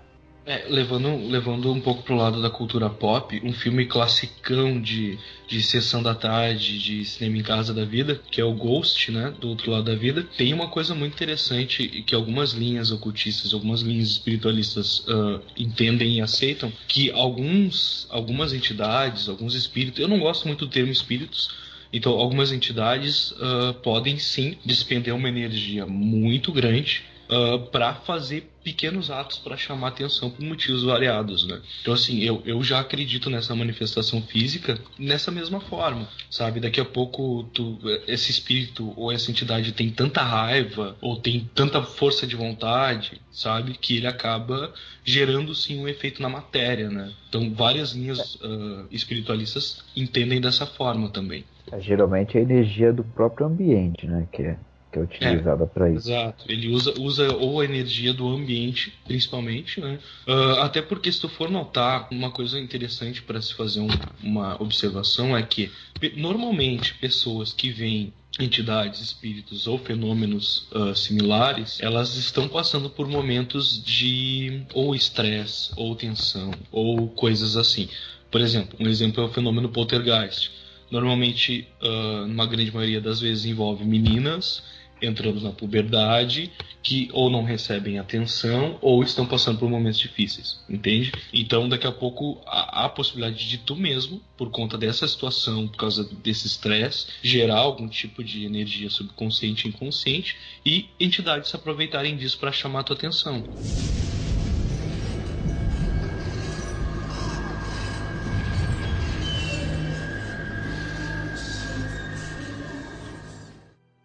Então vou contar uma que você estava já, já adulto, né? Vamos dizer assim, já estudando bastante coisa sobre espiritualidade, de várias linhas e tal, que não, assim, não cabe muito dizer agora, mas estava lá estudando, né? Bastante coisa, frequentando, fazendo os ritos. E uma noite, né? Tava eu, já fui casado até. Tava eu e minha ex-esposa dormindo. Aí assim, no quarto, né? Eu nem lembro o que, que aconteceu durante o dia, mas era uma noite como qualquer outra. E meio que eu despertei de madrugada, né? Assim, meu sono é muito instável. E nessa que eu despertei, assim, eu, no caso, na cama, na posição, ela estava do. A minha, minha ex-esposa estava do lado esquerdo. E eu, né? Próximo da porta. Aí eu despertei, mas continuei da mesma posição que eu estava na cama, mas eu senti que tinha algo no quarto. Mas até aí, né, devido à minha sensibilidade, sentir coisas não é incomum para mim, né? Tá, deve ser mais alguma coisa por aí não vai me tirar meu sono. Mas aquilo começou a me deixar mais inquieto. Aí eu peguei e virei, né, para a direção do onde eu estava sentindo, para mim ver o que, que poderia ser, né? Se, se alguma coisa visível eu pudesse ver.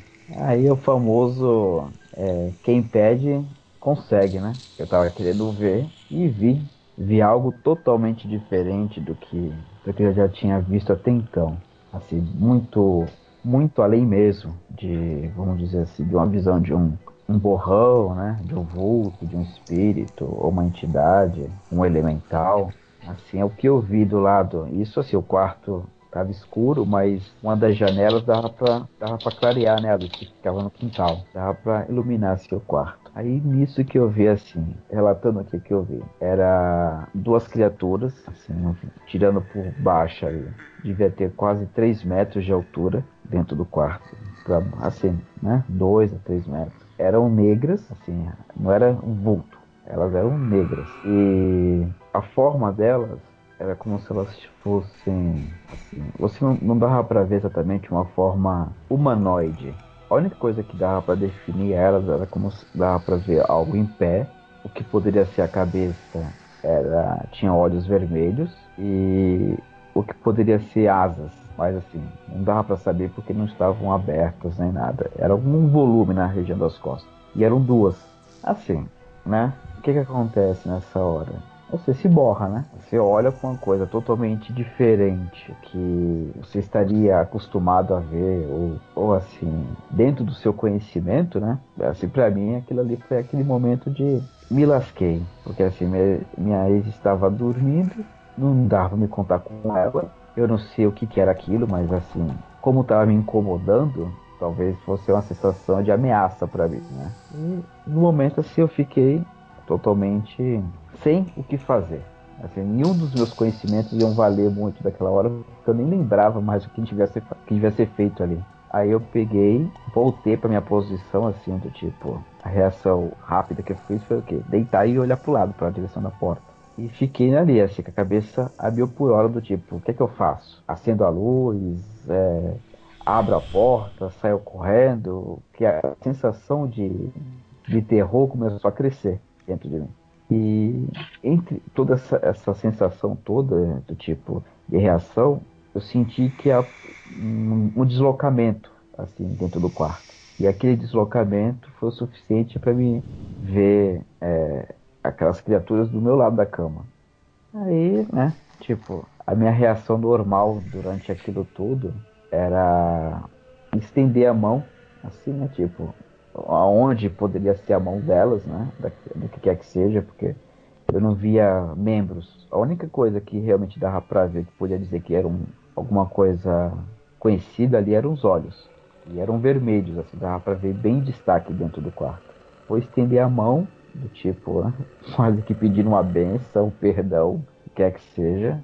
E, tipo, eu já não lembro de mais nada. Aí no, na manhã seguinte, né? Tipo, não sei o que aconteceu. Eu acordei meio que por cima da, da minha esposa, mas na, na, na, no sentido contrário, como se eu estivesse tentando pular por ela e não, e não tivesse conseguido e dormir meio que por cima dela. Aí também nunca mais eu vi essa. Tipo assim, foi uma única experiência com esse tipo de visão, né? Que eu vi dentro do quarto. E foi assim, entre outras coisas que eu já vi, essa aí foi o, o primeiro ato de algo bem, bem abstrato, assim, para pra imaginação, né? Você pode ter feito algum pacto, alguma coisa assim, sem querer. fazer um pacto sem querer e lá fora. É, é Fátima. Fátima me contou uma vez que Fátima é minha namorada. Ela contou que um dia ela tava meio que sonhando. Ela, aí ela acordou assim e ouviu um barulhozinho, né? Uma vozinha bem baixinha. E ainda continuou deitada, achou que era alguém conversando na casa dela. Aí depois a voz se aproximou e falou em algum idioma estranho. Aí ela falou sim. Só que quando ela falou sim, aí ela levou aquele susto e disse: Não, não, não, seja lá o que for, não, não aceito não. Ela ficava me contando. Já pensou se eu tivesse feito algum pacto, alguma coisa assim? Eu disse sim, aceitando. Disse, Se foi coisa de vender a alma, você não ficou rico ainda não. Ah, se fosse por depender de pacto, tava lascado. Mas tu sa- tu- vocês, vocês sabem que, que assim, levando, levando essa história do, do Oz, né, comentando, ah, coisas que a gente não tá acostumado a ver, elas nos assustam muito mais do que se tu visse, por exemplo, uma pessoa parada no canto, né? É mais ou menos o princípio do, das histórias do Lovecraft, né? O desconhecido, ele te assusta, ou aquela, ou o estranho, né? Ele te assusta muito mais do que te assustaria uma coisa que tu tenha, nem que seja mais leve, é, familiaridade.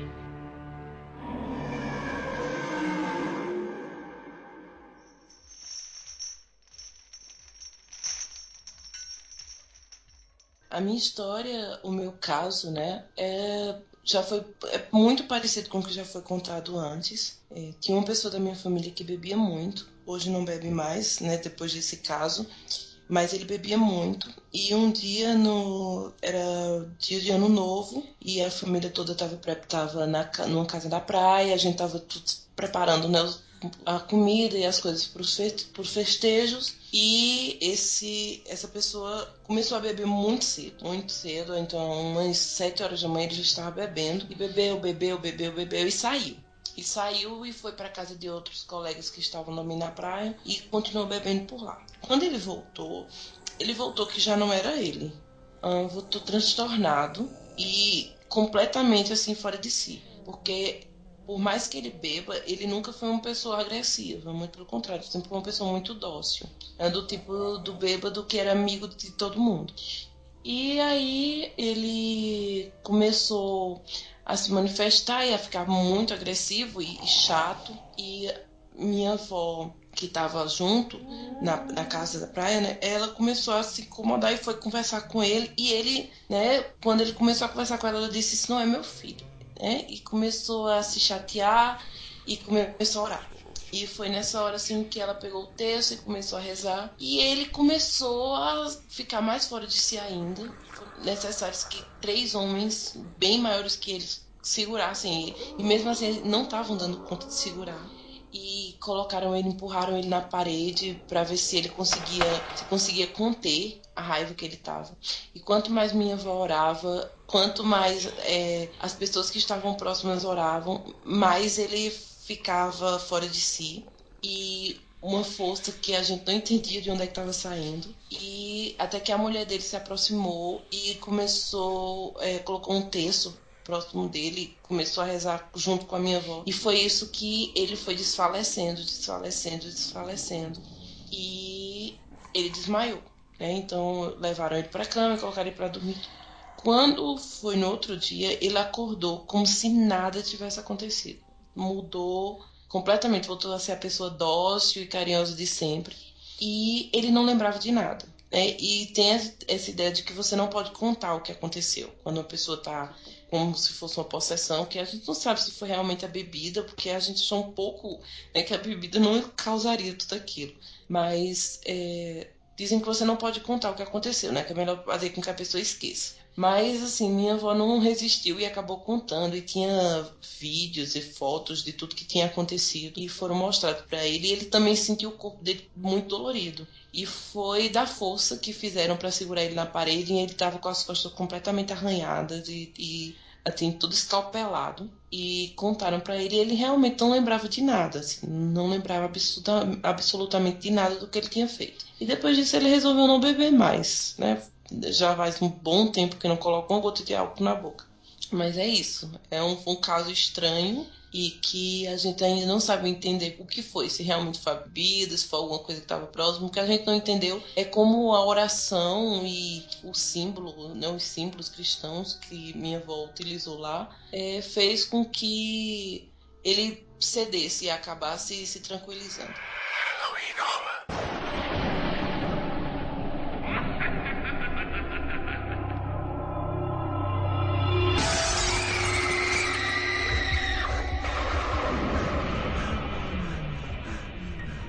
Agora, não é bem algo que eu vi, é uma história que o pai contava na, na, no tempo de quaresma, que é sempre o tempo que eles tiram para contar a história. Ele contava que o meu avô, ele comprou uma bicicleta, e naquele tempo a bicicleta era tipo um carro importado, todo mundo queria ter e tal.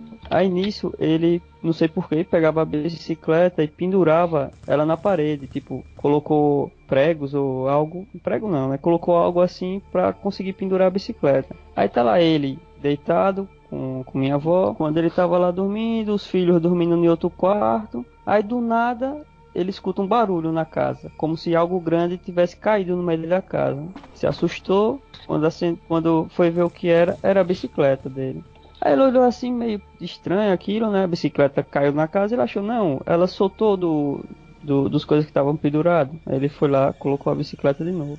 Aí pouco tempo depois, mais uma vez a bicicleta cai na casa. Só que agora foi como se ela tivesse sido arremessada um pouco mais longe do, do lugar. Aí ele olhou assim, olhava o, os coisas que ele colocou na parede para segurar e não tinha como essa bicicleta cair. Aí ele foi lá, colocou a bicicleta mais uma vez. Na terceira vez, quando a bicicleta caiu, ele já começou a chamar palavrão. Aí já começou a falar um monte de coisa, não sei o que. Aí minha avó, ela já tinha se acordado na segunda vez, né? Ela disse, rapaz, não fala essas coisas não. Aí ele, é, não quero saber nada desse negócio, não sei o que lá. Aí pronto, colocou a bicicleta de novo. Aí nisso, é, pai conta que essas bicicletas antigas, ela tinha uma buzina, que é daquelas que fazia tipo pom pom, aquelas buzinas assim, né? Aí quando ele deitou novamente, ele disse: Eu vou colocar aqui pra ver se essa não sei o que lá cai. Aí é, passou um tempinho e começou pom pom. Aí ele achou, ele levantou né, começou a xingar assim de novo e, e falando um negócio e dizendo que era bom que acontecesse,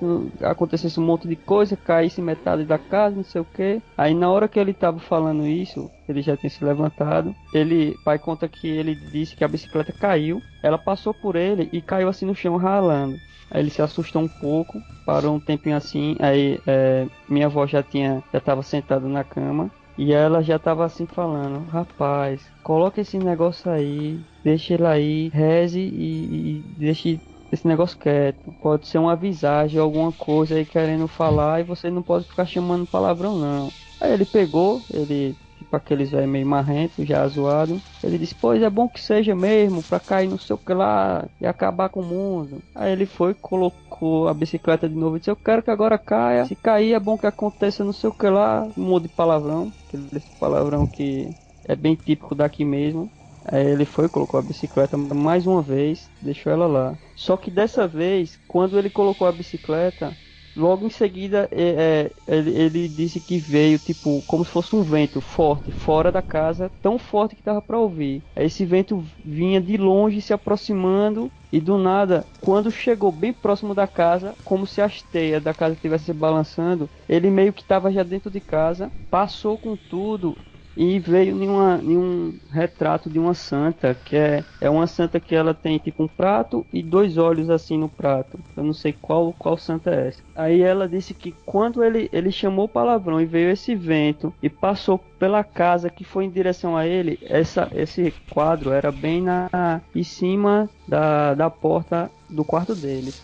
Era tipo a casa cheia de quadros, de santos, dessas coisas todas. Aí diz que esse vento bateu no quadro, espatifou o vidro todo e amassou a foto assim e caiu no chão, né? E na mesma hora que ele caiu no chão foi como se ele voltasse, pegasse a bicicleta e jogasse mais longe ainda.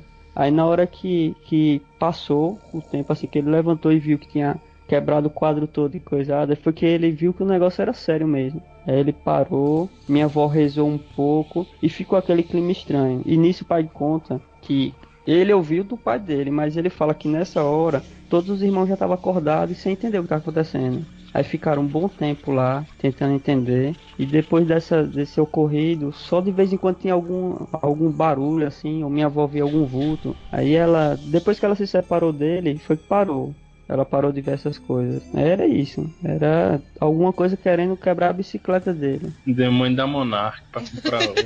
é. Quando o pai conta, ele chama os palavrões. Eu não gosto de falar, fica mais intenso com ele falando os palavrões. ele tem muita história assim, porque quando ele morava no interior, aí quando ele é, vinha para a cidade sempre acontecia alguma coisa. Ele disse que tinha um pé de eucalipto gigante que foi cortado e nesse pé, sempre que era tempo de quaresma, algum tempo assim, acontecia um monte de coisa estranha. Quando não era uma coruja que ficava toda esquisita lá e meio que como se fosse sussurrando, era uma vaca listrada que aparecia, uma vaca pintada que aparecia no meio da estrada, ou então era um cachorro. Ele disse que tinha um cachorro é, preto que acompanhava ele até a entrada da rua, ele e os amigos, né? E leva, tipo, aparecia nesse pé de eucalipto, aí acompanhava ele até a entrada da rua, e quando ele voltava da rua, era um branco que levava ele até mais ou menos esse pé, que depois desse pé ele ia para casa dele. Eu sei que ele sempre falava desse pé, que tinha um monte de coisa perto dessa árvore que acontecia assim.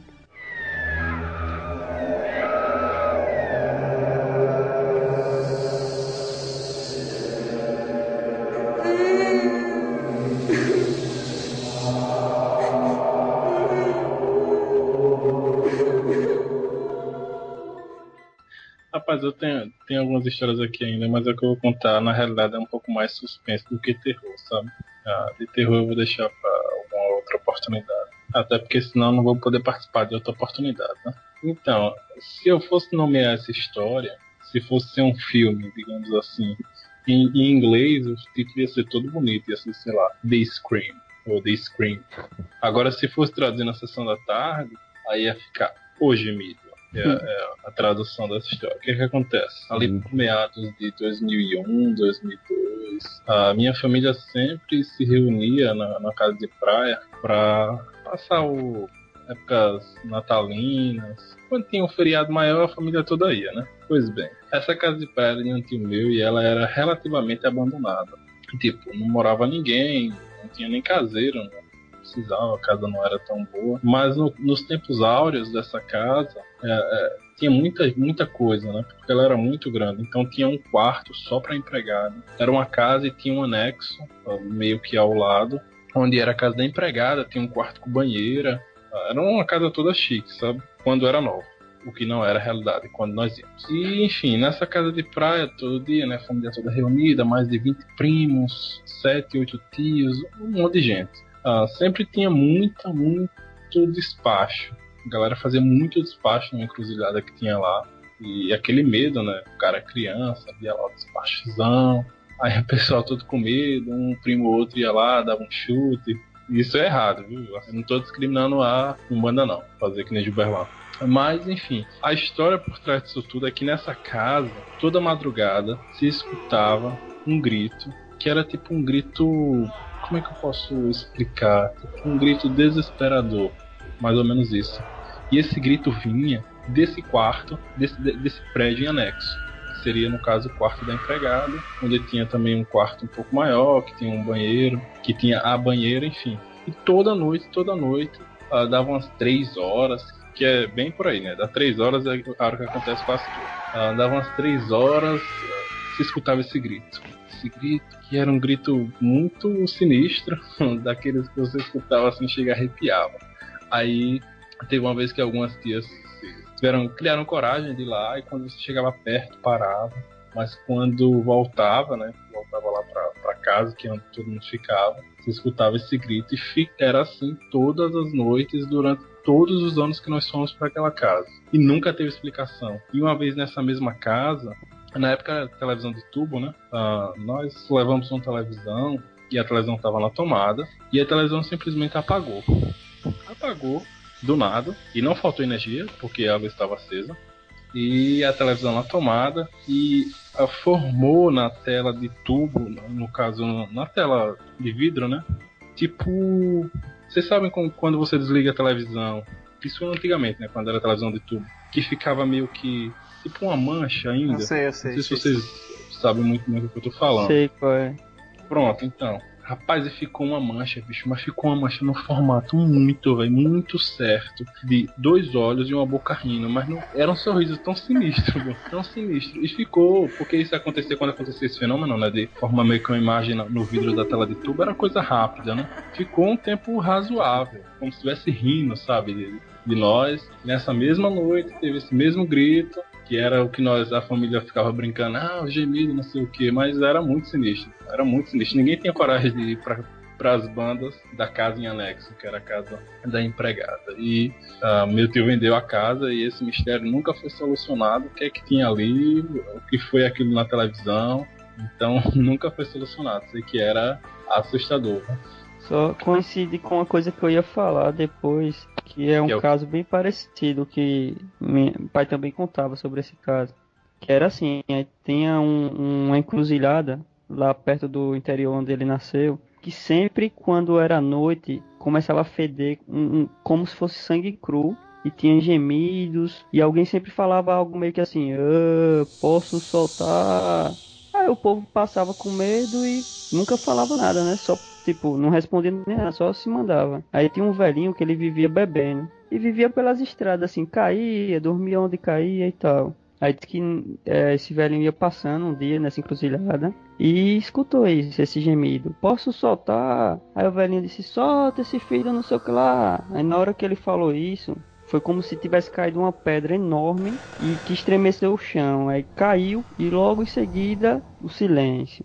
Aí o velho foi, né? Se assustou, se mandou, foi embora. Aí no outro dia, quando o pessoal passava, olhou, tinha, o chão tava meio esquisito, como se tivesse apilado. E parou o fedor de sangue, o gemido e tal. Aí minha avó contava que isso era um espírito, ou que tava pagando algum, algum pecado, e tipo carregava os pecados dele como se fosse uma pedra gigante nas costas e perguntava se podia soltar para alguém meio que libertar ele dessa sina. Só que quando o velho disse que podia e começou a chamar palavrão, ele meio que se perdeu. Ele foi, ao invés dele ser libertado, ele se perdeu.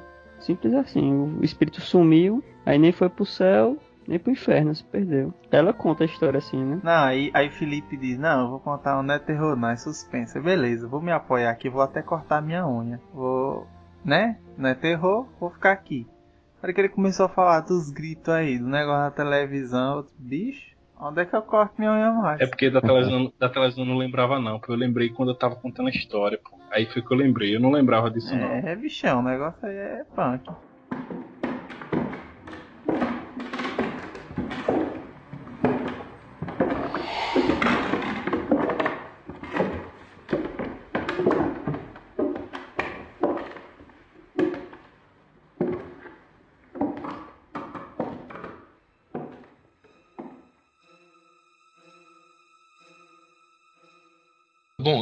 Outra, outra coisa que aconteceu comigo, na verdade, foram duas coisas que eu vou juntar numa história só, rapidinho, para ser mais rápido. Ah, envolve a questão de ver pessoas que não estavam lá. Isso foi um assim, na primeira oportunidade foi bem assustador, na segunda nem tanto, porque eu já estava acostumado, como eu disse antes. Ah, uns 10, 12 anos atrás, eu namorava uma menina, logo quando eu comecei a estudar sobre ocultismo, assim, e nós tínhamos banda, a gente sempre tinha uma galera que andava junto e tal, tínhamos uma banda de thrash metal, Ah, e, é, eu sou, sou baixista, né, e nós tínhamos uma banda de thrash É, metal. quando nós tava precisando de um baixo aqui, é, de um baixista em Gibraltar.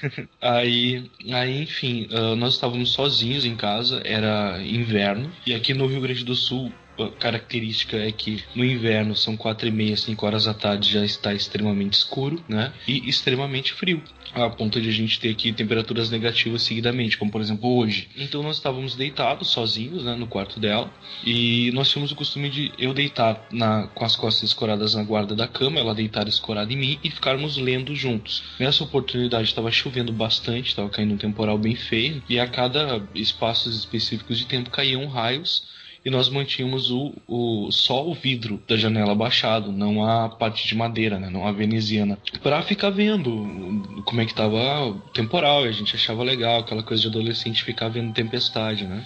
E bom, enfim, estávamos lendo, estávamos tudo escuro, né? O abajur que só tínhamos um abajur ligado do nosso lado e vez em quando caía um relâmpago que iluminava o restante do quarto. Numa das vezes que caiu um relâmpago, nós dois fomos atraídos o olhar, né, por um canto do quarto onde tinha um vão entre a parede e o roupeiro, onde ficava uma cadeira onde elas colocavam roupas para lavar. Então, mais ou menos assim, tinha a parede, um vão onde tinha uma cadeira de praia, onde se colocavam roupas, que estava vazia nessa oportunidade, e o roupeiro que ocupava o restante da parede. Quando deu um relâmpago, nós dois olhamos para o mesmo lado e tinha uma criança sentada na cadeira. Tipo, nós estávamos sozinhos, os dois vimos também. Ah, não tinha criança ali, mas a gente viu uma criança. Eu lembro até hoje a roupa da criança era tipo uma camisa vermelha e branca listradinha, uma calça jeans e o tênis eu não cheguei a ver porque a cama escondia. Cara, ah, reação básica de casal de adolescente. Vamos lá pra minha mãe.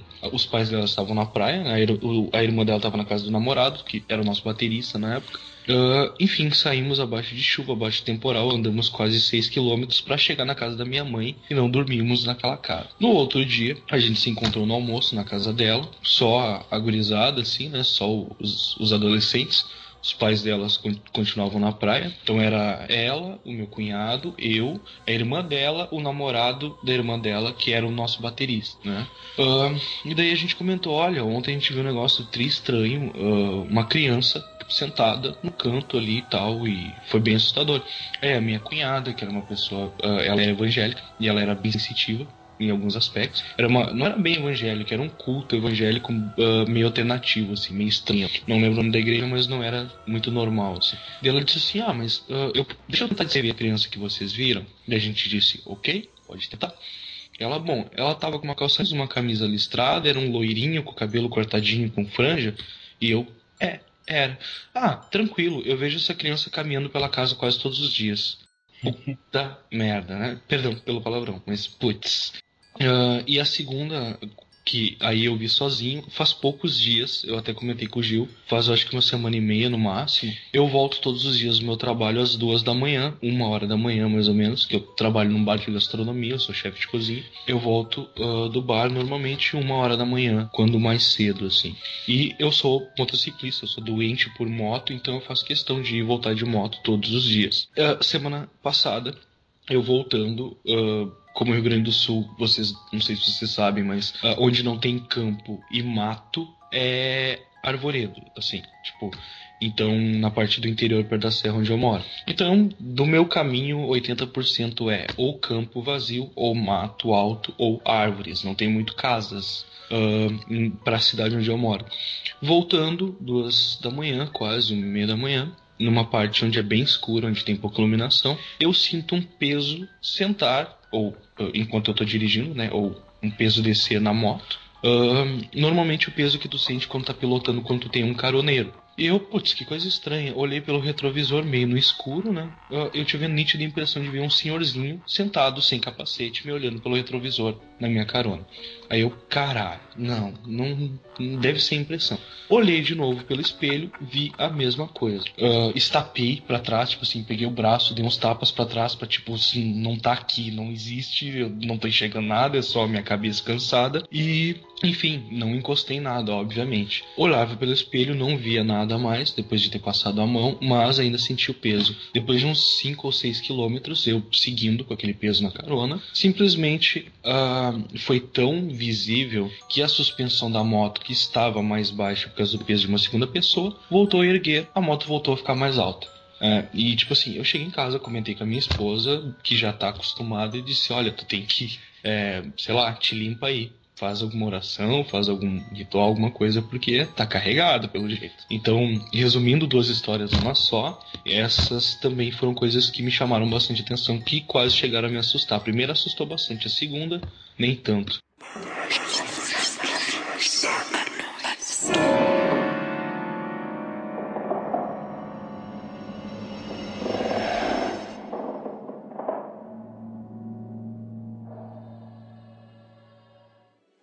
Vou contar um negócio que aconteceu comigo que, tipo assim, é de terror e não é de terror.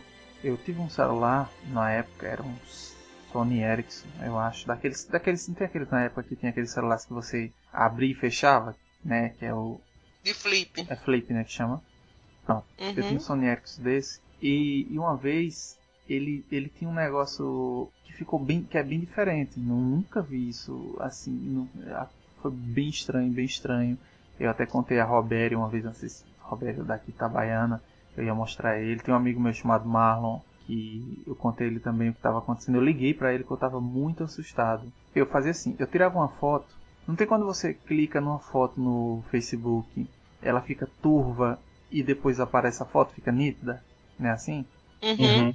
É, Enquanto tá carregando. né? Quando eu- então, quando eu tirava uma foto, no tempo que ela tava carregando, a foto aparecia totalmente diferente. Tipo, nada a ver com a, com a original, com a, a foto. Vamos botar um exemplo assim. Eu tirei uma foto, hum, sei lá, da frente da minha casa, e quando aparecia, aparecia um negócio nem um castelo. Isso naquela hora que tava carregando. E outras pessoas viram também, entendeu? Que nem disse, eu tirei da foto da, de lá de casa e apareceu um castelo, como se fosse um, um- um castelo vermelho, um pedaço de um castelo vermelho, todo todo e diferente. Tirei uma foto minha, eu normal, mas tô, eu tô todo arrupiado aqui. Tirei uma foto minha e aí o fundo, o fundo era um fundo branco, como se fosse um fundo de paredes brancas, tipo de, de pisos brancos, muito branco e eu e, e, tipo assim, não tem quando você vira o olho assim que fica a pupila, não, o olho todo branco, né, como se não tivesse, né, não fica todo branco assim, Hum. a gente tem a, a íris, né, no caso, e, e o cara faz aquele jeito assim que some a bola do olho, a bolinha do olho sumiu. Eu tava com os olhos todo branco. Aí eu tirava outra foto. Tinha uma foto de um, de um, tipo assim, a foto era uma foto do meio da rua. E quando eu tirava a foto, aparecia que nem se fosse uma pessoa. Tinha uma pessoa assim, como se fosse querendo tipo atacar. E tinha umas unhas grandes assim, como se fosse atacar. E, e, e tipo, foram muitas fotos dessas assim, tipo, uma mais estranha que a outra.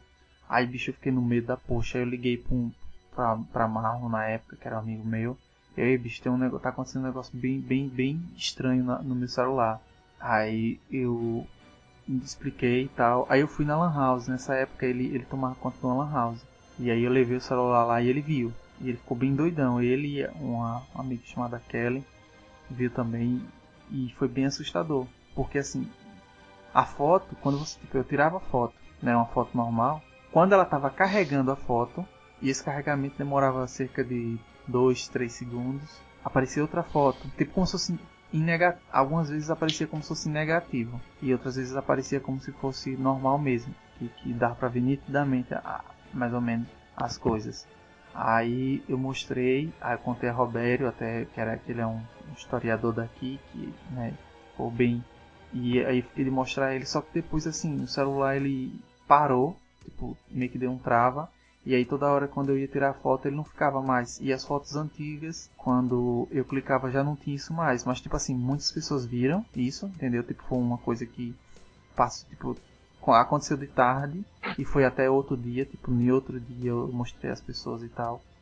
E depois ele parou, tipo, voltou ao normal. Aí disseram que, ah, mas foi defeito do celular, só que, tipo, não tinha como, entendeu? Tipo, como é que ia aparecer uma foto eu virando o olho assim, tipo, como se estivesse sem a bola do olho, outro um castelo que eu nunca vi, outro uma pessoa bem deformada, com as garras grandonas, como se fosse assim, tipo, a impressão era como se fosse atacar a tela, né? Tipo, quebrar a tela assim.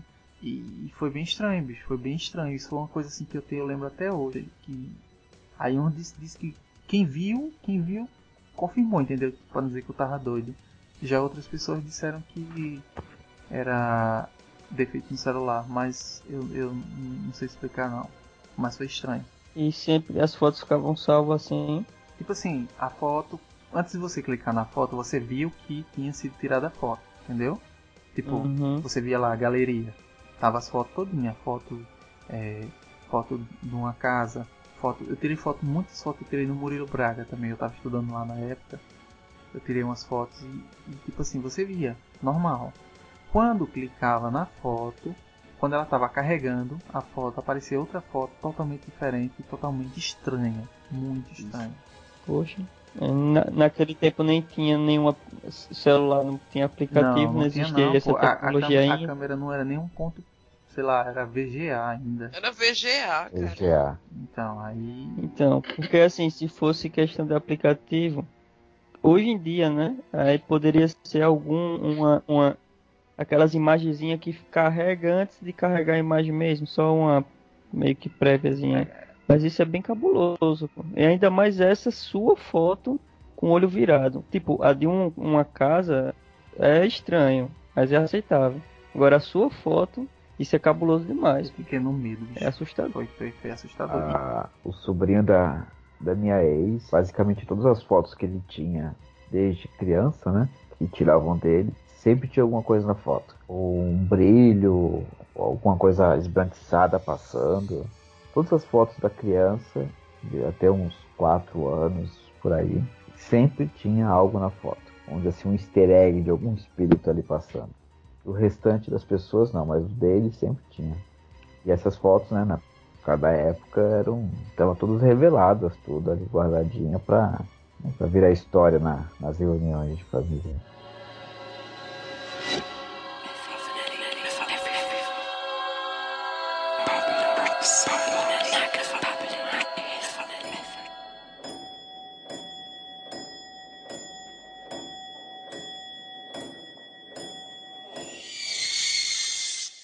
Trabalhava num, num condomínio, assim, no caso esse condomínio, um tempo atrás, muito tempo atrás, ele era para ser um, hotel.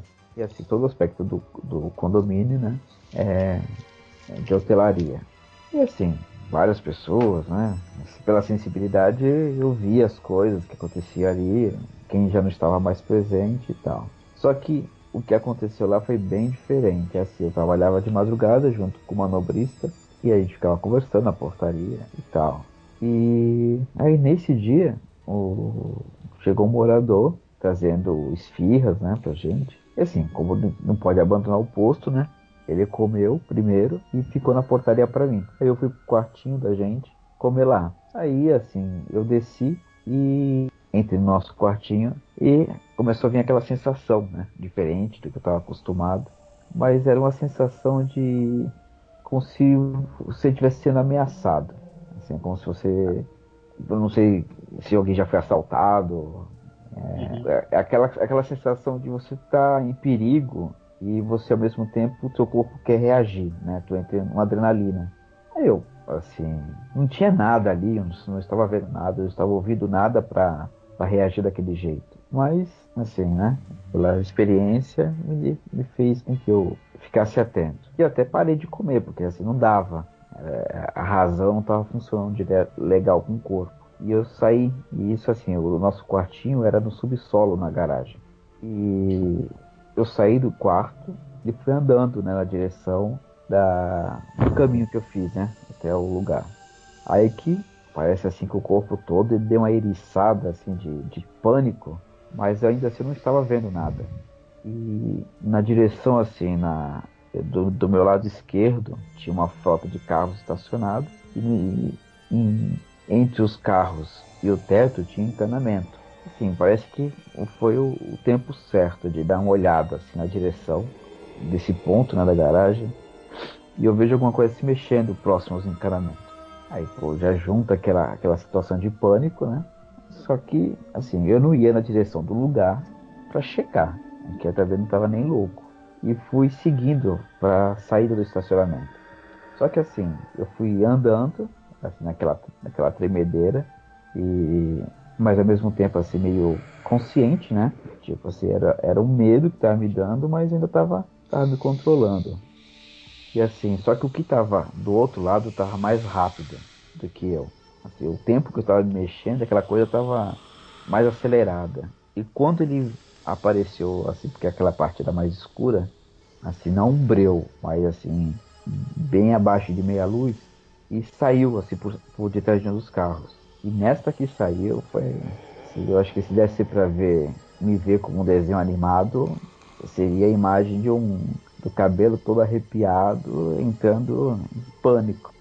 Porque o que saiu do canto, assim, na minha direção, foi uma criatura, assim, não, não dá nem muito para descrever, eu até cheguei um tempo a desenhar ela. Mas era humanoide, só que meio muito disforme. É um aspecto humanoide, mas não, não, não lembrava muito uma, uma, um humano. E parecia que tinha trapos assim no corpo.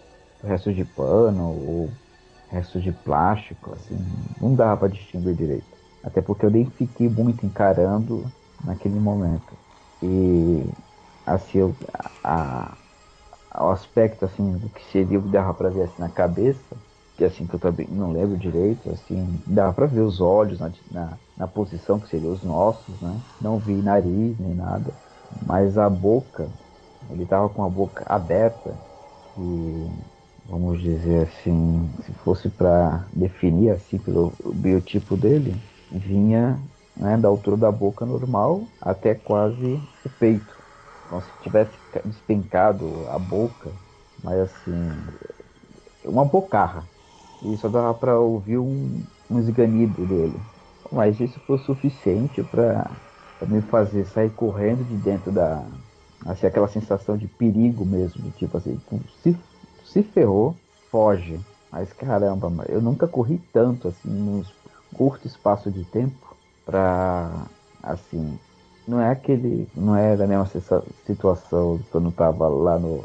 Tava aí no Nordeste, que eu atravessei, saí pulando. Foi muito mais além daquele pânico. Porque é como se minha, a minha vida tivesse realmente em perigo. Algum leopardo tivesse atrás de mim, um cachorro, um bandido, o que é que seja.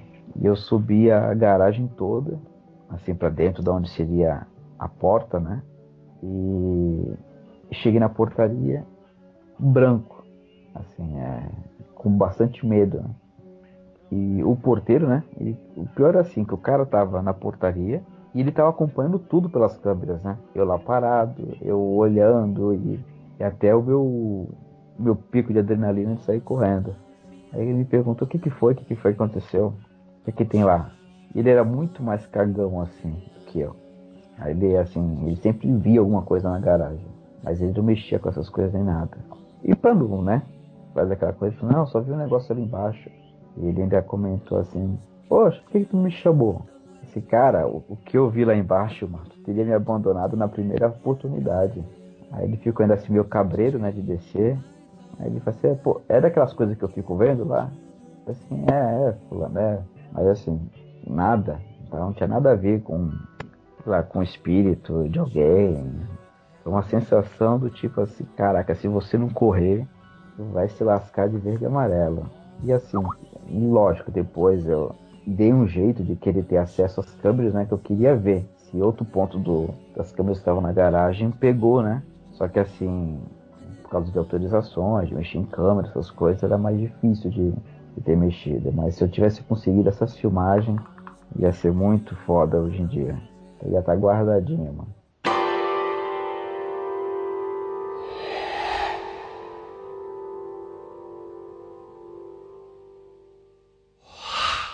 Bom, o meu vai ser bem rapidinho, porque eu acho que já, já contei experiências toscas demais. Mas assim, é, novamente, eu, né, repetindo, eu não tenho sensibilidade para certas coisas, mas é, como o Diego estava falando, quando você está perto de uma pessoa que tem essa sensibilidade aflorada, parece que passa um pouco para você. E um dia eu estava dormindo com, com o pai do, do meu filho e tudo mais, né? A gente estava dormindo e eu, eu tenho uma, uma, uma mania de dormir. É, eu, tenho, eu, eu sou muito friorenta, mas é, a, a principal coisa que eu tenho que cobrir é o pé. Então, um, se o meu pé tiver coberto, eu não sinto frio. Só que assim, um pé, o outro pé tem que estar tá fora da coberta. Então é estranho.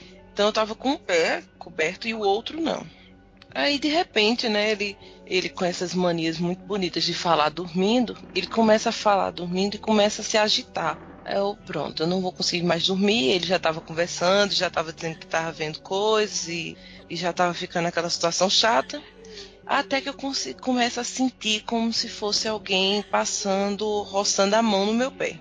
Aí eu olhei para baixo e disse: Isso é ele, tá roçando o pé no meu pé, né? Aí eu puxei o pé para debaixo da coberta. Quando daqui a pouco eu só começo a sentir, tipo, a coberta afastando e meu pé sendo roçado de novo. Eu disse: Caramba, eu vou ligar a luz para ver se ela acorda, porque eu não tô aguentando mais. Quando eu liguei a luz do abajur, ele tava completamente dormindo completamente. E tava. Uh, o pé dele tava completamente afastado do meu pé. Aí eu disse, tá, eu tô, tô impressionada com as coisas que ele tava. Né, com o que ele tava falando, vou, vou ter ver se eu volto a dormir. Cobri os dois pés. Aí sabe quando você bota os dois pés para debaixo da coberta e você coloca a coberta por baixo de um jeito que não dá para soltar mais, né? E aí eu comecei a sentir a coberta puxando. Gente, olha, essa noite foi uma noite de de pânico, porque eu sentia a cama, a cama baixando, eu sentia o lençol puxando, eu sentia tipo cócega no pé. E tipo, era um espírito zoeiro, porque de tudo que ele podia fazer comigo, ele tinha que fazer cócegas no meu pé. É, era, era zoação, tipo, assim, eu vou ficar zoando com a cara dela até. E eu teve uma hora que eu tava tão exausto, tão exausto que eu, eu desmaiei. Acordei com o, o meu pé fora da coberta de novo sabe? Então alguma coisa puxou novamente. Mas eu nem falei no dia, não falei para ele, porque eu sabia que ele ia ficar super impressionado e tudo mais. Deixei passar. Mas foi isso. Algum espírito do zombenteiro tava até querendo brincar com o meu pé. Insiste, gostou logo do meu pé, que é uma coisa que. Ai, eu tenho uma pavor que fica mexendo. E foi isso. Deu uma bulinada. Cuidado com essa história de bulinar, meu bem. Bulinou seu pé. É, é, é, ponto. Bulinou meu pé. Literalmente, ele bulinou meu pé e foi, foi horrível. Não sei como na sua terra essa significa bulinar, mas aqui. Bulinar aqui é, tem um aspecto sexual. É, então não vamos para esse lado, não. Aqui, aqui. Vamos, desconsiderem. É por... Mas vai saber se não foi, né? Sabe o que ele tava esfregando aí. É, né? Obrigada, hoje.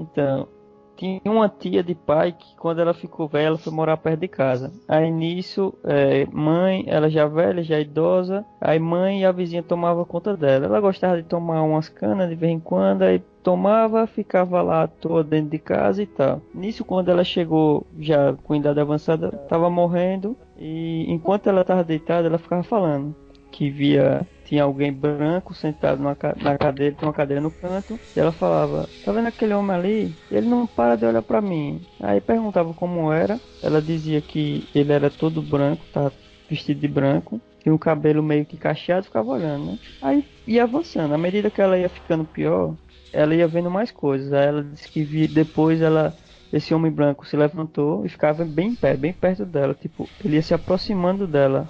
Aí ela falou que depois viu alguém que era o pai. Aí quando ela disse que quando ela falou que viu o pai, logo em seguida ela começou a esquecer as pessoas que estavam à volta dela e ficava conversando com o pai dela. E ela começou a assumir uma identidade como quando ela era criança, se comportando como era criança.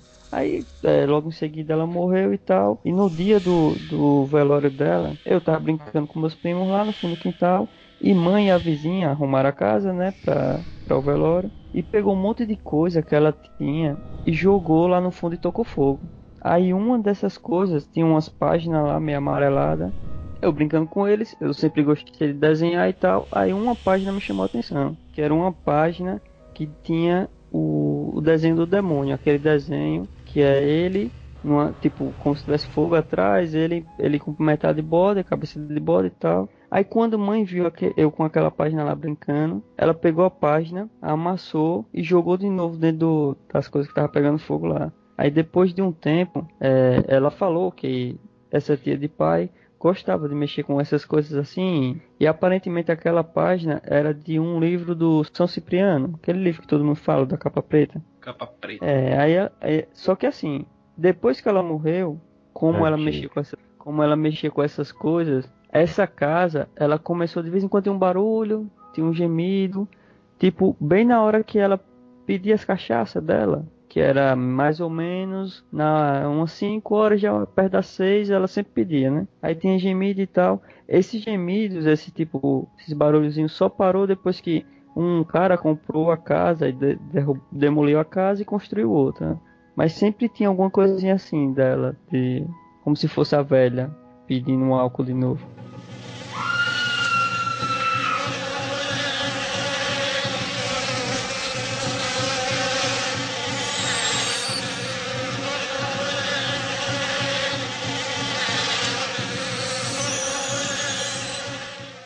A minha vai ser a história mais rápida do universo. Certa feita, eu tinha lá para os meus oito anos.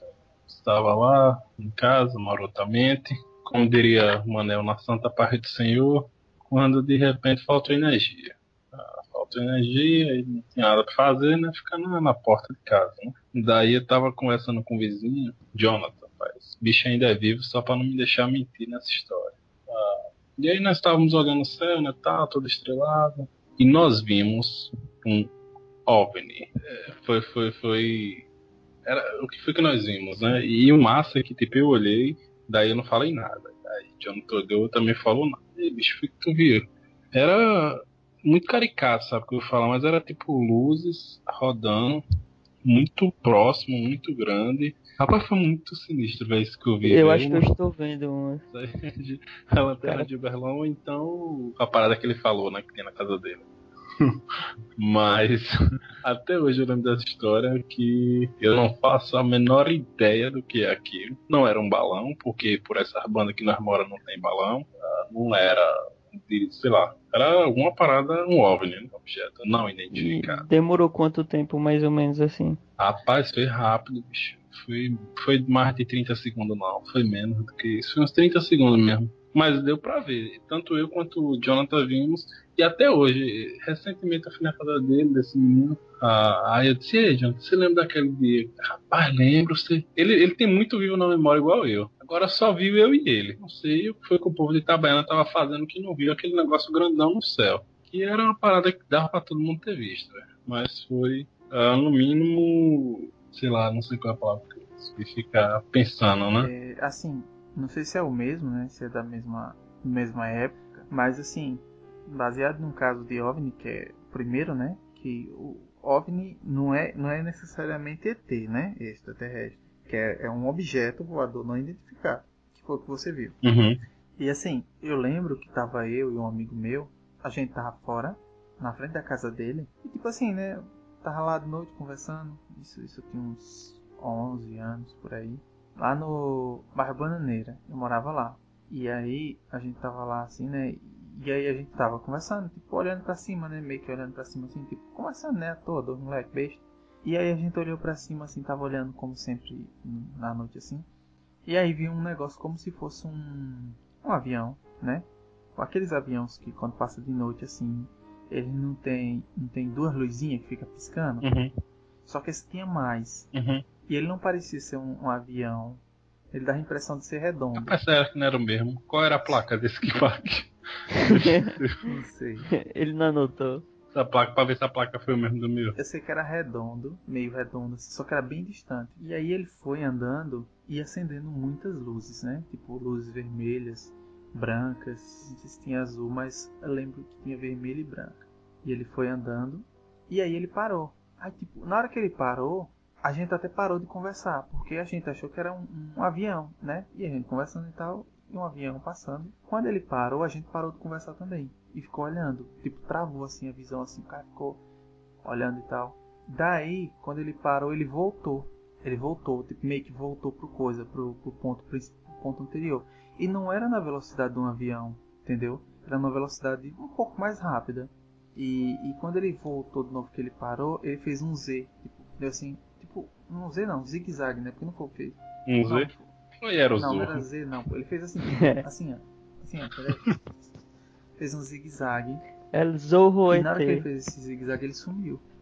Aí, tipo assim, bicho, eu vi e o rapaz viu. E aí a gente nem se falou mais, assim, tipo, o susto foi tão grande que eu fui direto pra casa. E ele foi pra casa, tipo assim, como se fosse automático, entendeu? Tipo, baixou a Sim. cabeça, eu segui na minha direção, ele seguiu. A gente não deu tchau, a gente não falou nada. Eu lembro que, na hora que a gente acabou de ver que o negócio sumiu, eu, eu, eu lembro de eu estar caminhando, tipo um robô, assim, caminhando direto, na direção da minha casa, e eu vendo, e eu vendo, assim, tipo, meio de canto de olho ele indo pra casa dele. E foi isso também, assim, foi um objeto voador. Não sei se foi na mesma época. No caso, o que Felipe viu foi maior, foi? Rapaz, é porque tava meio perto. Felipe, você veio em, em, em que ano? Ah, velho, eu morava na, lá na rua da Palmel, isso foi lá pra 98, 99. Por esse ano eu também vi uma, um OVNI. Tava indo Sergipe. Foi mais um. O, esse ano era meio que teve muita aparição, né? Tem muitos relatos de pessoas que é mais ou menos nesses tempos assim.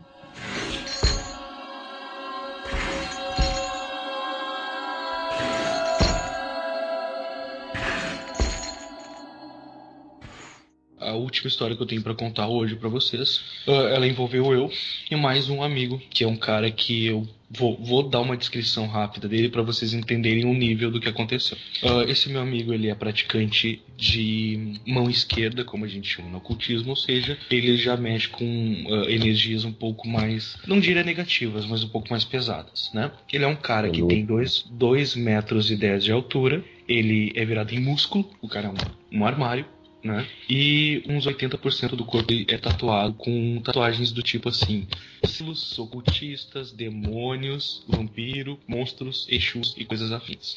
Então, ele é um dos meus melhores amigos. Eu admito que tem uma energia bem pesada junto. E então, esse cara ele é, ele é bem curte bastante black metal, death metal, então ele já é um cara com um visual um pouco mais agressivo, mas o cara é um doce de pessoa. Tanto é que hoje ele trabalha comigo também na, na cozinha da, do restaurante do bar que a gente trabalha. Ah, enfim, tirando essa parte de explicação, só para dar uma contextualizada, ah, nós tínhamos um grupo de estudo ufológico. O primeiro grupo da nossa região, filiado ao primeiro grupo do estado. né? Esse grupo que nós tínhamos região era secretário e vice-diretor. A gente chegou a entrevistar várias pessoas da nossa região, tal, acumula- acumulamos relatos, aquela coisa toda. Ah, fazíamos vigília e um dos lugares que nós fazíamos vigília era no topo do morro da Asa Delta aqui. Que a gente chama, que fica numa cidadezinha chamada Igrejinha, se vocês quiserem ver no mapa depois. Uma cidade minúscula de colonização alemã e italiana, principalmente alemã. O lugar é lindo, é, é super alto. Se vocês pesquisarem por Morro da Asa Igrejinha, vocês vão ver. É quase uma. Ele faz parte de uma cadeia de montanha que tem aqui na região, que faz parte da nossa Serra Gaúcha, né? Ah, Então estávamos. Era, eu saí do, eu já trabalhava em cozinha, já era chefe de cozinha. Eu saí do restaurante que eu trabalhava, que era nessa cidade. Esse meu amigo me pegou na, na frente do restaurante porque nós iríamos fazer uma vigília no topo do morro com mais um outro amigo nosso que era estudante de biologia. Esse grupo, aliás, ele era formado por físico, químico, por profissionais de TI, por né, pessoas mais velhas e, e não tão fantasiosas assim. Nessa oportunidade iríamos só nós três. No meio do caminho, na subida do morro, o nosso amigo que estudava biologia disse: Não, eu não quero ir, tá muito tarde, eu não tô com uma sensação muito boa, me deixem aqui embaixo. Beleza, deixamos ele na casa dele, devolvemos ele para casa. Vamos subir igual? Vamos. Ok, subimos o morro, né? Tava bem frio, era inverno, então eram menos 3 graus. E nós lá em cima, super encasacados, olhando pro céu vazio, assim, bem limpo, né? Nisso, ahn, a gente, eu me senti observado e olhando em direção de onde eu tava tendo essa sensação, eu não via nada. E era tipo assim, algumas moitas que tinham na beira do morro. Logo após aquelas moitas era precipício. Beleza, vou me aproximar devagarinho dessas moitas, né? Nisso, descendo em direção à, à baixada do morro. E esse amigo meu ficou escorado no carro, fumando cigarro, no topo do morro. Então ele tinha uma visão ampla do lugar. Coisa que eu já não tinha porque tava descendo. Ah, quando eu cheguei ao lado dessas moitas, eu vi que alguém se abaixou ali atrás. Tipo, como se tivesse só a cabeça assim em cima da moita, tuf, baixou. Beleza, tinha alguém ali. Ah, nisso, quando isso aconteceu, eu vejo, ah, não vi vulto, não vi nada, eu vejo barulho e movimentação de galhos daquela coisa correndo na minha direção contrária, né, fugindo de mim, por trás dessas moitas, em direção a fazer o retorno, a volta no morro onde estávamos. Ah, simultaneamente a isso, esse meu amigo, 2 metros e 10 de altura, virado em músculo, cara segurança, formado em Hapkido, começa a berrar como uma moça, por assim dizer, lá de cima do morro. Diego, volta aqui pra cima. Diego, volta aqui, vem pra cá, berrando, sabe? Muito alto. Eu me assustei com um cara berrando, voltei de costas pro carro e olhando sempre em direção de onde eu tinha visto aquela coisa a última vez pra, né, princípio básico de segurança. E nesse momento eu fiquei bem assustado. Porque o cara que estava comigo, o dobro de altura que eu, o dobro de tamanho que eu, estava assustadíssimo. Voltei, me escorei no carro, coloquei os dois braços em cima do teto, virei para ele. Nós dois ficamos de costa daí para aquele lugar onde a gente tinha visto e ficamos olhando para um campo amplo que ficava na direção oposta. Nisso, a gente vê literalmente uma criatura correndo ah, naquele campo aberto. Tipo assim, ela saiu da nossa frente, foi fez a volta no morro por trás do mar, tomou o campo aberto e estava correndo em direção a outra parte onde tinha mato pelas nossas costas. O detalhe é que nós viramos porque a gente, sei lá, foi entrar pra dentro do carro.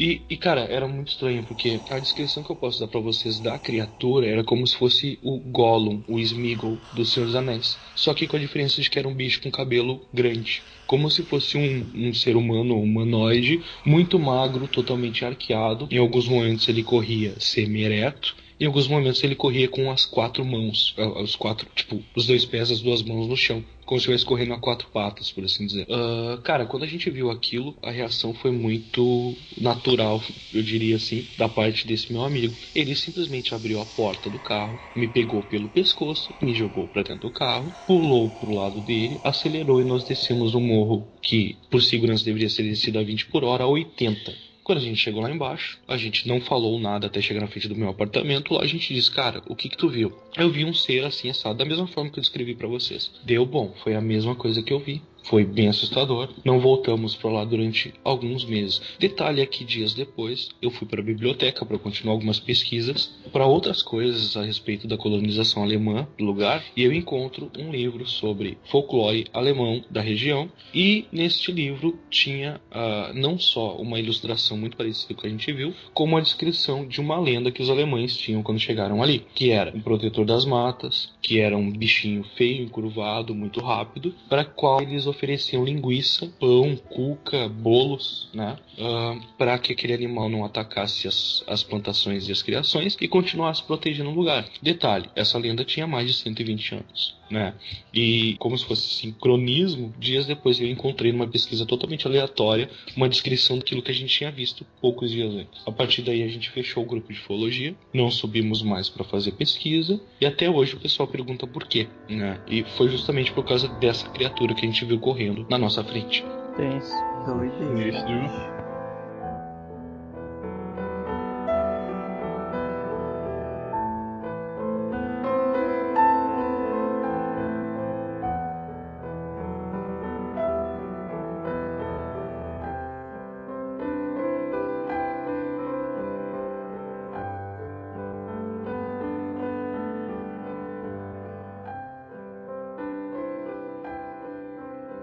isso aí, pessoal.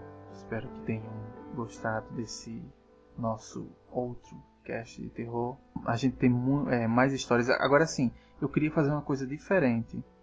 Eu queria que você, ouvinte, mandasse sua história para no próximo a gente não falar só as nossas, né? Talvez falar só a, a de vocês. Eu queria gravar um episódio. Não precisa ser necessariamente o 30, pode ser antes, pode ser depois. Eu quero que vocês mandem seus relatos de alguma coisa espiritual, fantasma, demônio, o que for. E a gente vai estar tá lendo, contando sua história e debatendo sobre isso, né? John, você tem alguma coisa a complementar, alguma coisa a dizer? A única coisa que eu tenho a dizer é: se vocês estiverem ouvindo à noite, tenham bons sonhos. Busque conhecimento. Ah, e ET Bilu aí é. Eu ia falar isso. é legal mesmo, vou postar as histórias pra gente dar uma lida. É. Diego, tem alguma coisa para complementar, alguma coisa a, a, falar? Acima de qualquer coisa, eu agradeço vocês. Gratidão pelo convite. Né? Foi muito legal participar com vocês. Achei muito legal todas as histórias. Pessoal super gente boa, assim, muito legal, muito respeitoso. É, dá muito gosto de ver pessoas discutindo um assunto que, querendo ou não, é melindroso. É, é um assunto frágil de se tocar porque pode vir a ofender algumas pessoas, de uma forma tão respeitosa. Então, assim, uh, muito obrigado, parabéns pelo respeito que vocês têm pela crença alheia e continuem com o trabalho, que é muito legal ver mais podcasts nordestinos, como eu já tinha dito em off para vocês, né? Surgindo e se mantendo. Por favor, mantenha o trabalho. Muito obrigado pelo convite. Rafa? Gente, é, foi ótimo, foi muito assustador. Espero que todos consigam né, descansar e ficar em paz depois desse cast, porque né, as histórias não foram muito legais. Então é isso, por favor, comentem, deixem, é, mandem e-mails e se forem contar suas histórias, por favor, e-mails, que pra gente fica bem melhor. Isso aí, Felipe. Rapaz, é quando gravação, tava meio cabreiro pra ir dormir, né? Com medo, né, das histórias e tal, não sei o que. Mas a gravação demorou tanto. Já tá quase amanhecendo, que não vou ter nem medo mais. Já é vai ter claro. então é isso aí, pessoal. Esse foi o EitaCast. Cultura e reflexão. Valeu. Valeu. Valeu.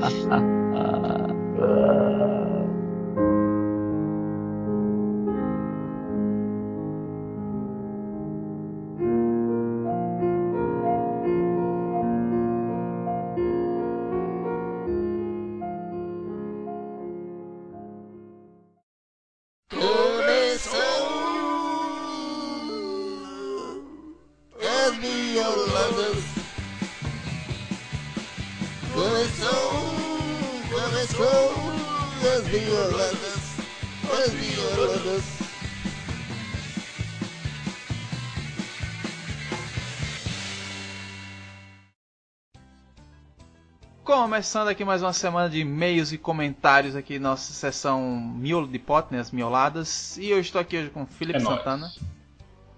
E vamos ler os e-mails e comentários do episódio 19, é, Estranhas Invenções. Você gostou desse episódio, Felipe? Gostei. Pra falar a verdade, eu não vi 100% não. Eu vi uns 60%. Aí, você tá mostrando que o negócio não prestou. Não, porque... Ah, pô, foi questão de tempo mesmo, mas tava bom, pô. Então, vamos lá. A gente teve. Vamos, vamos dar uma adiantada porque o cast ficou grande, né? É conteúdo pra pessoa pros 15 dias, né? A, a gente. Lembrando assim, a- o pessoal, quero já, já deixar claro que deu um atraso federal, né? Mas o foi, foi da questão da, do servidor de internet, né? Que vacilou. E aí não deu pra lançar e tal. Mas vai ter cast aí pra vocês ouvir aí. Que ficou bem grandinho. Muito tarde do que nunca, né? É. É, tivemos quatro comentários, né? Rafa respondeu eles aqui, mas a gente vai falar rapidão, né? Tem dois do Almi, tem um Abel Cruz, que é um ouvinte novo, né? E tem o da Keila. Eu vou ler aqui os dois do Almi, que é. Um ele colocou assim, aê, maravilha, né? Porque lançamos o cast ele ficou feliz. E teve o outro dele também que ele colocou assim: excelente. Invenções é um tema que dá muita discussão, das mais bizarras às mais úteis. Há para todos os gostos. E realmente, né? Porque teve. A pauta tava enorme. Tinha muita coisa. Tipo, tinha umas que eram invenções comuns, né? Coisas assim do cotidiano e tal. E tem umas bizarras, muito bizarras e tal. Aí fica pra um outro cast, né? Sem dúvidas. Ah, tem aqui o, como você falou, né, de um novo ouvinte, Abel Cruz. Ele falou assim: mais um podcast para acompanhar. Avisem a Rafa que ela tem um fã baiano. Aí é- Rafa, da, Ba- da Bahia até o, ao Maranhão, ela tá no Nordeste todo, né? Não, e o interessante, o interessante é que ele disse assim, tipo assim, ele diz, avisem a Rafa que ela tem um fã baiano. Não é nem, nem o Itacast, tá ligado? É ela. Tá bom, tá bom. Assim. É, tem, aí tem aqui o de Keila, né? Que ela colocou assim: Eita, vai sair o tão esperado episódio de terror. É, saiu agora. Dessa vez não vou cometer o erro de escutar sozinha dentro de casa como fiz com outro cast. Oxi, aí é que é a graça. Vou é pro meio do quintal, no claro, sem nenhum canto escuro, sombra cabulosa por perto, e tirar as roupas estendidas do varal. Também porque dá aquele medinho quando bate o ventinho. Agora vai. Pois é, né? O que esse agora, esse esse cast tá prometendo, né? Mas eu acho que você- se vocês estão ouvindo agora os e-mails, é porque você já ouviu o cast, né? Mas espero que E- tenham gostado. Pois é. É, e vamos para os e-mails, né? Tivemos um recorde, né? Tivemos cinco e-mails, né? Cinco e-mails. E eu vou ler aqui o do Gleison, né? Gleison, ele colocou assim, assunto, podcast da sofrência. Ele falou, tá pro 18, né? Uhum. É, ele colocou assim: Vou seguir o conselho do PC. Diga não à sofrência. Vocês me fizeram cantar Pablo, que droga. eu já sofri bastante quando era interessado numa menina que até a mãe dela queria que eu namorasse ela. E ela não queria. Ei, bicho, esse negócio é. é- É. E a família quer, mas o principal que a menina não quer, né? É, velho. Às vezes a mãe gosta do cara, né? Tá, ó, fulano é um jeito. Ué, mas não gosto dele. Aí pronto, aí não namora com o cara e o cara fica ali na famosa friend zone. Tem aqui o e-mail do William Adrian. Ele fala assim: William, 26 anos, desenhista, projetista, São Paulo. Eita, é. Muito bem, idade. Sou desenheira aí. é. Bom dia, boa tarde, boa noite, galera. Esse cast lembrou minha infância, na época em que eu comprava revistas da Recreio e minha mãe assinava a revista super interessante. Você lembra, né, dessa Eu Recreio? lembro, lembro. A recreio. Eu Era lembro. muito caro, velho. Era, era uns. Acho que era uns 4 contos, 5 contos na época. Na- ah, na época, né? Porque recreio hoje em dia tá, tá bem uns 10 contos, sei lá se tem. Eu lembro que eu, É. eu comprei. Tem o que? Tem, hoje em dia, hoje em dia assim, tem um lugar que você compra. Essas revistas mais antigas você compra por um preço menor, tipo, sei lá, se ela tá de 14, tá por 10, alguma coisa assim. Eu comprei duas recreio esses dias. Agora eu não tô lembrado qual foi o preço. Aí ela veio com uns uns bonequinhos, sabe? Uns bonequinhos assim. Aí eu coloquei aqui como enfeite. Mas é- era carinho, velho, essas revistas recreio. E, é, essa Recreio, eu lembro que na época eu não tinha dinheiro pra comprar Recre- Recreio, eu comprava aquela Comics, que era 1,25, Sim, ou então aquela Anime Doll. Anime do Anime é, Doll. era massa demais essa revista, velho. Era 1,25 também, aí essa eu tinha dinheiro pra comprar. Agora Recreio, e a Recreio tem aquela sacanagem, que lançava aqueles fascículos de coleção de dinossauro, a primeira era 5 reais. A segunda era, 20, era 15, a terceira era 25 e aí E aí ia. quebrava as pernas do cara, né? Isso. Mas enfim, continuando aqui. Então ele comprava o recreio, a mãe é super interessante, e nela sempre continha, nas últimas páginas, algumas invenções curiosas à venda, como por exemplo, uma bicicleta que carregava o celular, uma mochila com reserva de água e canudo, hoje em dia é mais comum, entre outras coisas. Cast massa, aguardo de terror. Os caras estão criando expectativa. É, velho. Abraço a todos e um beijo na Pedra do Anel da Rafinha. Eita. Já tem em São Paulo, já tá ultrapassando na região. Já né? é, já tá. Já saiu do Nordeste, passou pelo Sul. Aí tá. tá. Passou pelo sul não. Não, no Sul não? Não, Não. Ah, o São, São Paulo é onde? Sudeste. Ah, Sudeste, né? Sul é que eu tô confundindo, né? É, e, e ele falou também da revista super interessante. E essa revista é, é massa, velho. Assim, eu já vi algum, É. eu- Lá, lá no. Eu tenho um. Quando eu trabalhava lá em, em Uricuri, o patrão ele assinava jornais. Jornais, né? E aquela revista lá. Não tem uma revista que é de. Negócio de. De empresárias, negócio assim. Hum. Acho que era Veja, isto é, não sei, que sempre na capa dizia assim, negócio de. De política, do PT, essas coisas assim. Eu tenho muitas. É, eu, eu, eu sei que era alguma coisa assim que era pra ele mesmo. E dentre elas, vez ou outra, não sempre, porque quando a mulher recebia, deixava lá perto assim, a gente via qual era as revistas que tinha. E vez ou outra chegava uma super interessante dessa. Aí a gente dava uma curiada e tal. Às vezes tinha umas, umas mais velhas assim que ficavam no depósito, a gente dava uma olhada e tal. E é massa, velho, revista super interessante. Eu lembro que eu acho que eu tenho um aqui que é falando tudo sobre Lost, mas eu não, não, não vi a série, aí eu também não parei pra, pra ver. Era, é o, na capa diz assim, o fim de Lost, e aí fala sobre a, a série. Nossa, nossa. É, eu vou ler aqui o, o e-mail do Gustavo Medeiros. Gustavo Medeiros, ouvinte novo, né? Eu Não é, nunca não lembro não. Gustavo Medeiros, estudante de medicina, mora em Sobral, Sobral, Ceará. É. Mas sou de Guaraciaba, do Norte, Ceará. Ah, é, os dois é Ceará. Olá pessoal do EitaCast. Primeiramente vou comentar que sou fã de vocês e conheci o cast pelo Facebook do Joel Suk. Olha, velho. Aí sim, podcast de crossover, o 11. 11, né? O 11 Uhum. crossover. Gosto muito do AsilaCast. E quando conheci vocês pensei, caraca, esse podcast tem muito potencial e agora vocês entraram na minha lista de podcast. Aí, aí. é. Queria elogiar os temas que vocês estão abordando e a escolha dos participantes. É ótimo ter uma voz feminina dentro da podosfera. Aí, ó. lá, elo- elogios Ah, novos. Rafa aí, Rafa aí. Como sugestão, queria mencionar que, na minha opinião, a abertura da sessão de miolo de pote não está muito legal. Desejo sucesso e continue com esse trabalho excepcional. Abraço. Ó, eu gostei. Assim, foi, foi bom ele falar isso daí, até porque, assim, eu gosto da. Foi eu que fiz, né? As vozes e tudo. E a, a coisa lá. E eu sempre pensei em mudar, né? Porque na verdade, quando eu criei a- a- o negócio lá, eu tava. Na mente tava passando o negócio do Bob Esponja, né? O, o coisa do Bob Esponja. Eu tentei fazer as vozes, as três vozes, cada uma num, numa orelha, né? As duas e uma central. Bob Esponja, o Patrick e, e o Sirigueijo.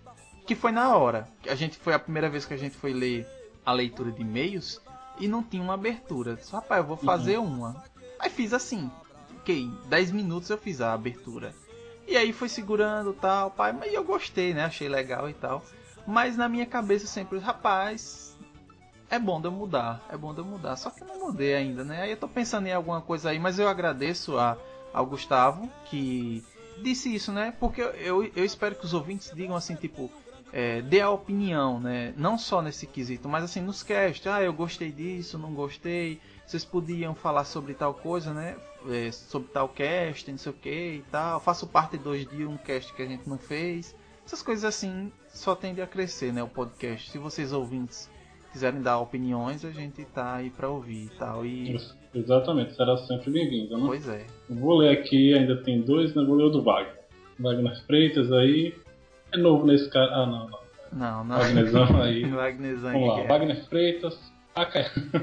Pacadius. Ele já tá, já tá metendo inglês. lá, Pacadius, Pacadius. eu acho, quando, É. eu, quando, eu, quando eu leio, quando ele fala Pacadius aí e, e, né, eu lembro sempre do Besouro Suco, né, que é o Be Uhum. Beetlejuice. Beetlejuice, é. Então, Pacaju, Ceará. Analista de sistemas, bucha de canhão, quebra-galho em geral. Bom dia, Negrado. De invenções que eu ainda espero, só mesmo o tênis que se amarra sozinho. A jaqueta com autossecagens e o hoverboard. Maldita Rio Valley de 2015. Pois é, eu tava assistindo ontem, né? Assisti The Future. E o cara vê lá essas invenções e, pô, não existe ainda, né? É, Como é que pode? Concorda em discordar com um dos. Peraí. Concorda em discordar com um dos participantes do cast quando diz que filme ruim da Sony e filme bom não. A trilogia O Senhor dos Anéis para mim é fantástica, mas não consigo assistir O Retorno do Rei sem dormir. O filme é fantástico, mas nunca o vi por completo. Sempre durmo ali pelas duas horas e tanto. Logo uma cadeira, divã, seja lá o que for, para ver filmes não seria uma boa ideia. O cara ia dormir bonito, né? é. Aí, se ele, pra ele completar o, o Senhor dos Anéis, é só ele ver. Na hora que ele, duas horas e pouco. Termine. Aí, É. Eu, eu ia recomendar pela versão estendida. eu, eu queria ver, assistir esses, queria assistir esse, essa versão estendida aí que o povo diz aí que é, tem algumas cenas né, extra. Por isso que se chama estendido. É, é isso, forte abraço. Isso. Valeu aí ao Wagner novamente. Wagner aí. E o Wagner é interessante, é, tipo, a gente tá lançando o episódio 20, terror, né? O 10 Uhum. ele participou, né? Ele. É, O que é que ele vai dizer aí desse 20 aí? ele tem bagagem, né? É. E temos o e-mail do Almir, né? Que é o Almir que tá sempre aí. Almir, ele coloca aqui: Almir Tavares, 35 anos, técnico em próteses dentárias, Guarulhos SP. Aí, aí. O bicho faz as plots, né? A gente chama aqui. Chapa. Não, é- tem, não, é- tem gente que chama plots. Plots e chapa, né? Depende do, do, do negócio, né? Acho massa aquelas. aquelas é porque assim, trabalha com normal, né? E tal. É, eu acho doideira aquele daquele filme de terror, tá ligado? Que os caras botam assim. Que nem aquele jogos. Como é? Não, não esqueci o nome do cara. Jogos mortais? Não, jogos mortais não, ele não usa, não. É o. Olha só, olha só a Mints, pô, olha só a Mints, tá Ah. ligado? Aqueles dentes pontiagudos, bicho, é doideira aquele negócio. Wagner. Você, pede aí, você vai lá em São Paulo e pede pra me fazer uma daquela Vou você. dizer Almi, Almi, faça aí uma prótese daquelas dos dentezinhos pontiagudos, né? Aí, bicho, era É, doideira. você pede ao Mi aí. Não, va- vamos lá. Olá, excelente cast. Invenções são sempre um excelente tema. É isso aí ele falou no comentário, nesse tanto, né? Você deu Ctrl C, rapaz. Pois é. Tem muita coisa estranha por aí e ainda virão muitas outras. Isso. Ah, não é Rio Grande do Sul, não? Não, eu pensei que. Não, eu, eu, eu li sem, sem querer. Ainda bem que vocês não foram pro lado das invenções japonesas mais bizarras. Tipo o rolo de papel higiênico que vai no suporte acima da cabeça para as pessoas resfriadas e outras coisas que é melhor nem comentar. Tinha isso na pauta, bicho. Tinha isso, mas a gente não falou. Gil, John e Rafaela, vocês estão no caminho certo com o cast. Tô gostando cada vez mais e ansioso com o programa 20. Que tá aí. Como disse, vocês estão no meu top 3. Ah, vamos, vamos lutar pelo primeiro lugar, né? Obrigado e continuem um excelente trabalho. Time de ouro do EitaCast. Eita. Um abraço pros cabras e um cheiro nas meninas. Obrigado. Observação: música pro e-mail Passarinhos, de Os Gonzagas. É, eu não conheço, não. Os Gonzagas, quem é os Gonzagas? Deve ser um monte de gente da família Gonzaga, né? Não, é, é porque quando, ele, quando eu li aqui, aqui, que eu não tinha visto, né? Aí quando eu li aqui os Gonzagas, aí eu pensei no, no Luiz Gonzaga, né? Aí tem o Gonzaguinha, né? Que é o filho. Aí eu pensei que Uhum. de ser uma banda dos dois, né? Mas fica aí pra ele dizer quem são os Gonzagas no e-mail. É, é isso aí, pessoal. Obrigado ao Gleison, a- a- ao William, ao Mia, ao Gustavo, Wagner, a, também o a Keila e ao Abel, né, que comentaram aí, mandaram e-mails e comentários. Pessoal, con- continue mandando, a gente fica feliz, né, com isso que é o retorno que a gente espera, né, de vocês, se vocês estão gostando, não estão gostando, e a gente tem os seus e-mails. Pode mandar e-mail que a gente vai ler. A gente vai ler os e-mails de todos vocês com, com, com alegria, né? Com alegria. E- Carinho, com um afeto, com Isso. aquela. Não é, cara? Tá bom, tá bom, tá bom. É isso aí e para mandar e-mail, vocês mandam e-mail para eitapodcast@gmail.com ou vocês vão no site, vá na seção Fale conosco, né? E tem lá o formuláriozinho, você bota seu nome, e-mail, assunto e a mensagem, né? Aí a gente vai estar lendo os seus e-mails, seus e-mails. É, temos a nossa página no Facebook, que é o facebook.com/barra Eitacast, nosso Twitter, Twitter, qual é o Twitter? twitter.com slash eitacast É, agora traduza. twitter.com barra eitacast Isso aí, ou então arroba Itacast. E temos nosso canal no YouTube que um dia vai ter algum conteúdo diferente. É isso aí, pessoal. É isso aí, o que eu espero é que vocês, agora que vocês vão dormir, se vocês ver isso de noite, ou se for de dia, enfim, sonhem com todas essas histórias que nós contamos. Esse é o nosso desejo. E que vocês fiquem umas duas semanas com essas histórias na cabeça. Isso aí. E, e lembrando, né? E lembrando também, pessoal, que o próximo, que não precisa ser o 30, né? A gente pode fazer antes ou depois. A gente quer fazer com seus relatos. Então, assim, se você acontecer alguma coisa contigo, com vocês, com alguém da família, que seja verídico, né? Que não, não invente, né? coisas mirabolosas, né, e tal. Mas assim, se realmente acontecer algum fato assim que vocês queiram compartilhar, se quiser também que a gente não fale o nome, né, porque possa ser que comprometa e tal. Mas se tiver alguma história assim que aconteceu com vocês, mandem. Você bota assim é, no assunto, tipo história de terror, né? Ou alguma coisa assim que aconteceu contigo de, de terror e tal. E, e também, se vocês quiserem conteúdos, porque assim, eu quero deixar claro que o EitaCast, ele é um podcast nordestino, né? E com uma temática variada. A gente não tá aqui pra ter o foco somente, sei lá, em música, em série, em terror e tal. Mas assim, se vocês quiserem que a gente. Que, o que eu percebi que, que a gente viu, né, Felipe? Que Uhum. o pessoal tá gostando muito quando a gente puxa pra esse lado do terror, né? Esse negócio mais assustador. E assim, a gente tem duas pautas, uma sobre disco voador, negócio assim, OVNI e tal, já vou deixar assim pra galera, e outro sobre poltergeist, essas coisas assim, que são temas um pouco mais assustadores, não são histórias de terror, assim, narrações de coisas que aconteceram comigo, com outros, mas são casos reais que aconteceram no Brasil, que os dois que as duas pautas que estão prontas são essas, fora que a gente pode falar sobre Teoria da conspiração. Sim, teoria da conspiração. Tem o, o nosso, como é, as lendas brasileiras, que não só a lendazinha bonitinha, ah, o Saci Pererê que pula de uma perna só. Não, tem muita lenda assustadora brasileira. É, Bom, mas é isso aí, pessoal. Até o próximo episódio. Valeu, falou. valeu, abraço.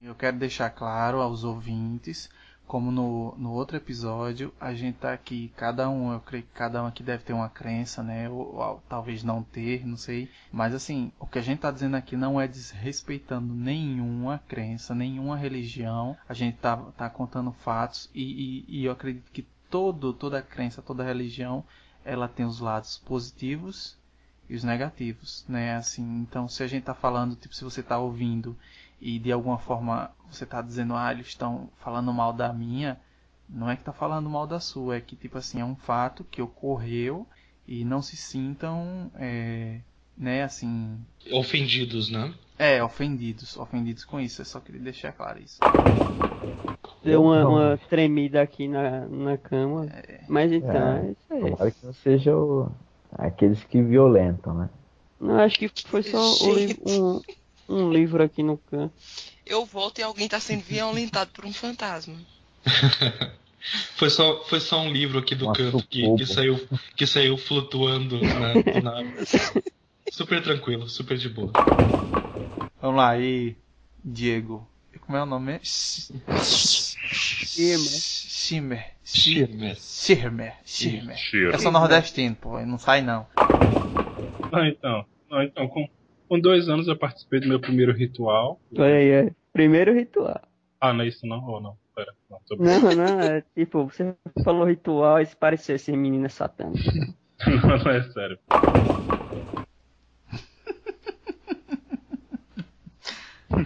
O que foi? Não, eu tô rindo, eu tô Tá rindo. vendo eu- coisa engraçada nisso. Não, eu então, eu tô rindo porque assim, eu tô concentrado pra eu não ficar assustado, né, doido? Tem que estar tá zen, eu tô. Eu tô tensa. É, eu tô, como eu disse, eu tô maravilhado ouvindo, cara. Eu até parei de comentar pra não, não atrapalhar a história dele. Eu tenho uma, eu tenho uma coisa, ó. Deixa eu ligar a luz aqui, porque eu, eu desliguei pra ficar um clima mais de suspense, mas não tô vendo nada. Isso é o quê? É um estilete. Vai matar fantasma com estilete. Só se for Bento, viu? Ou dos Winchester.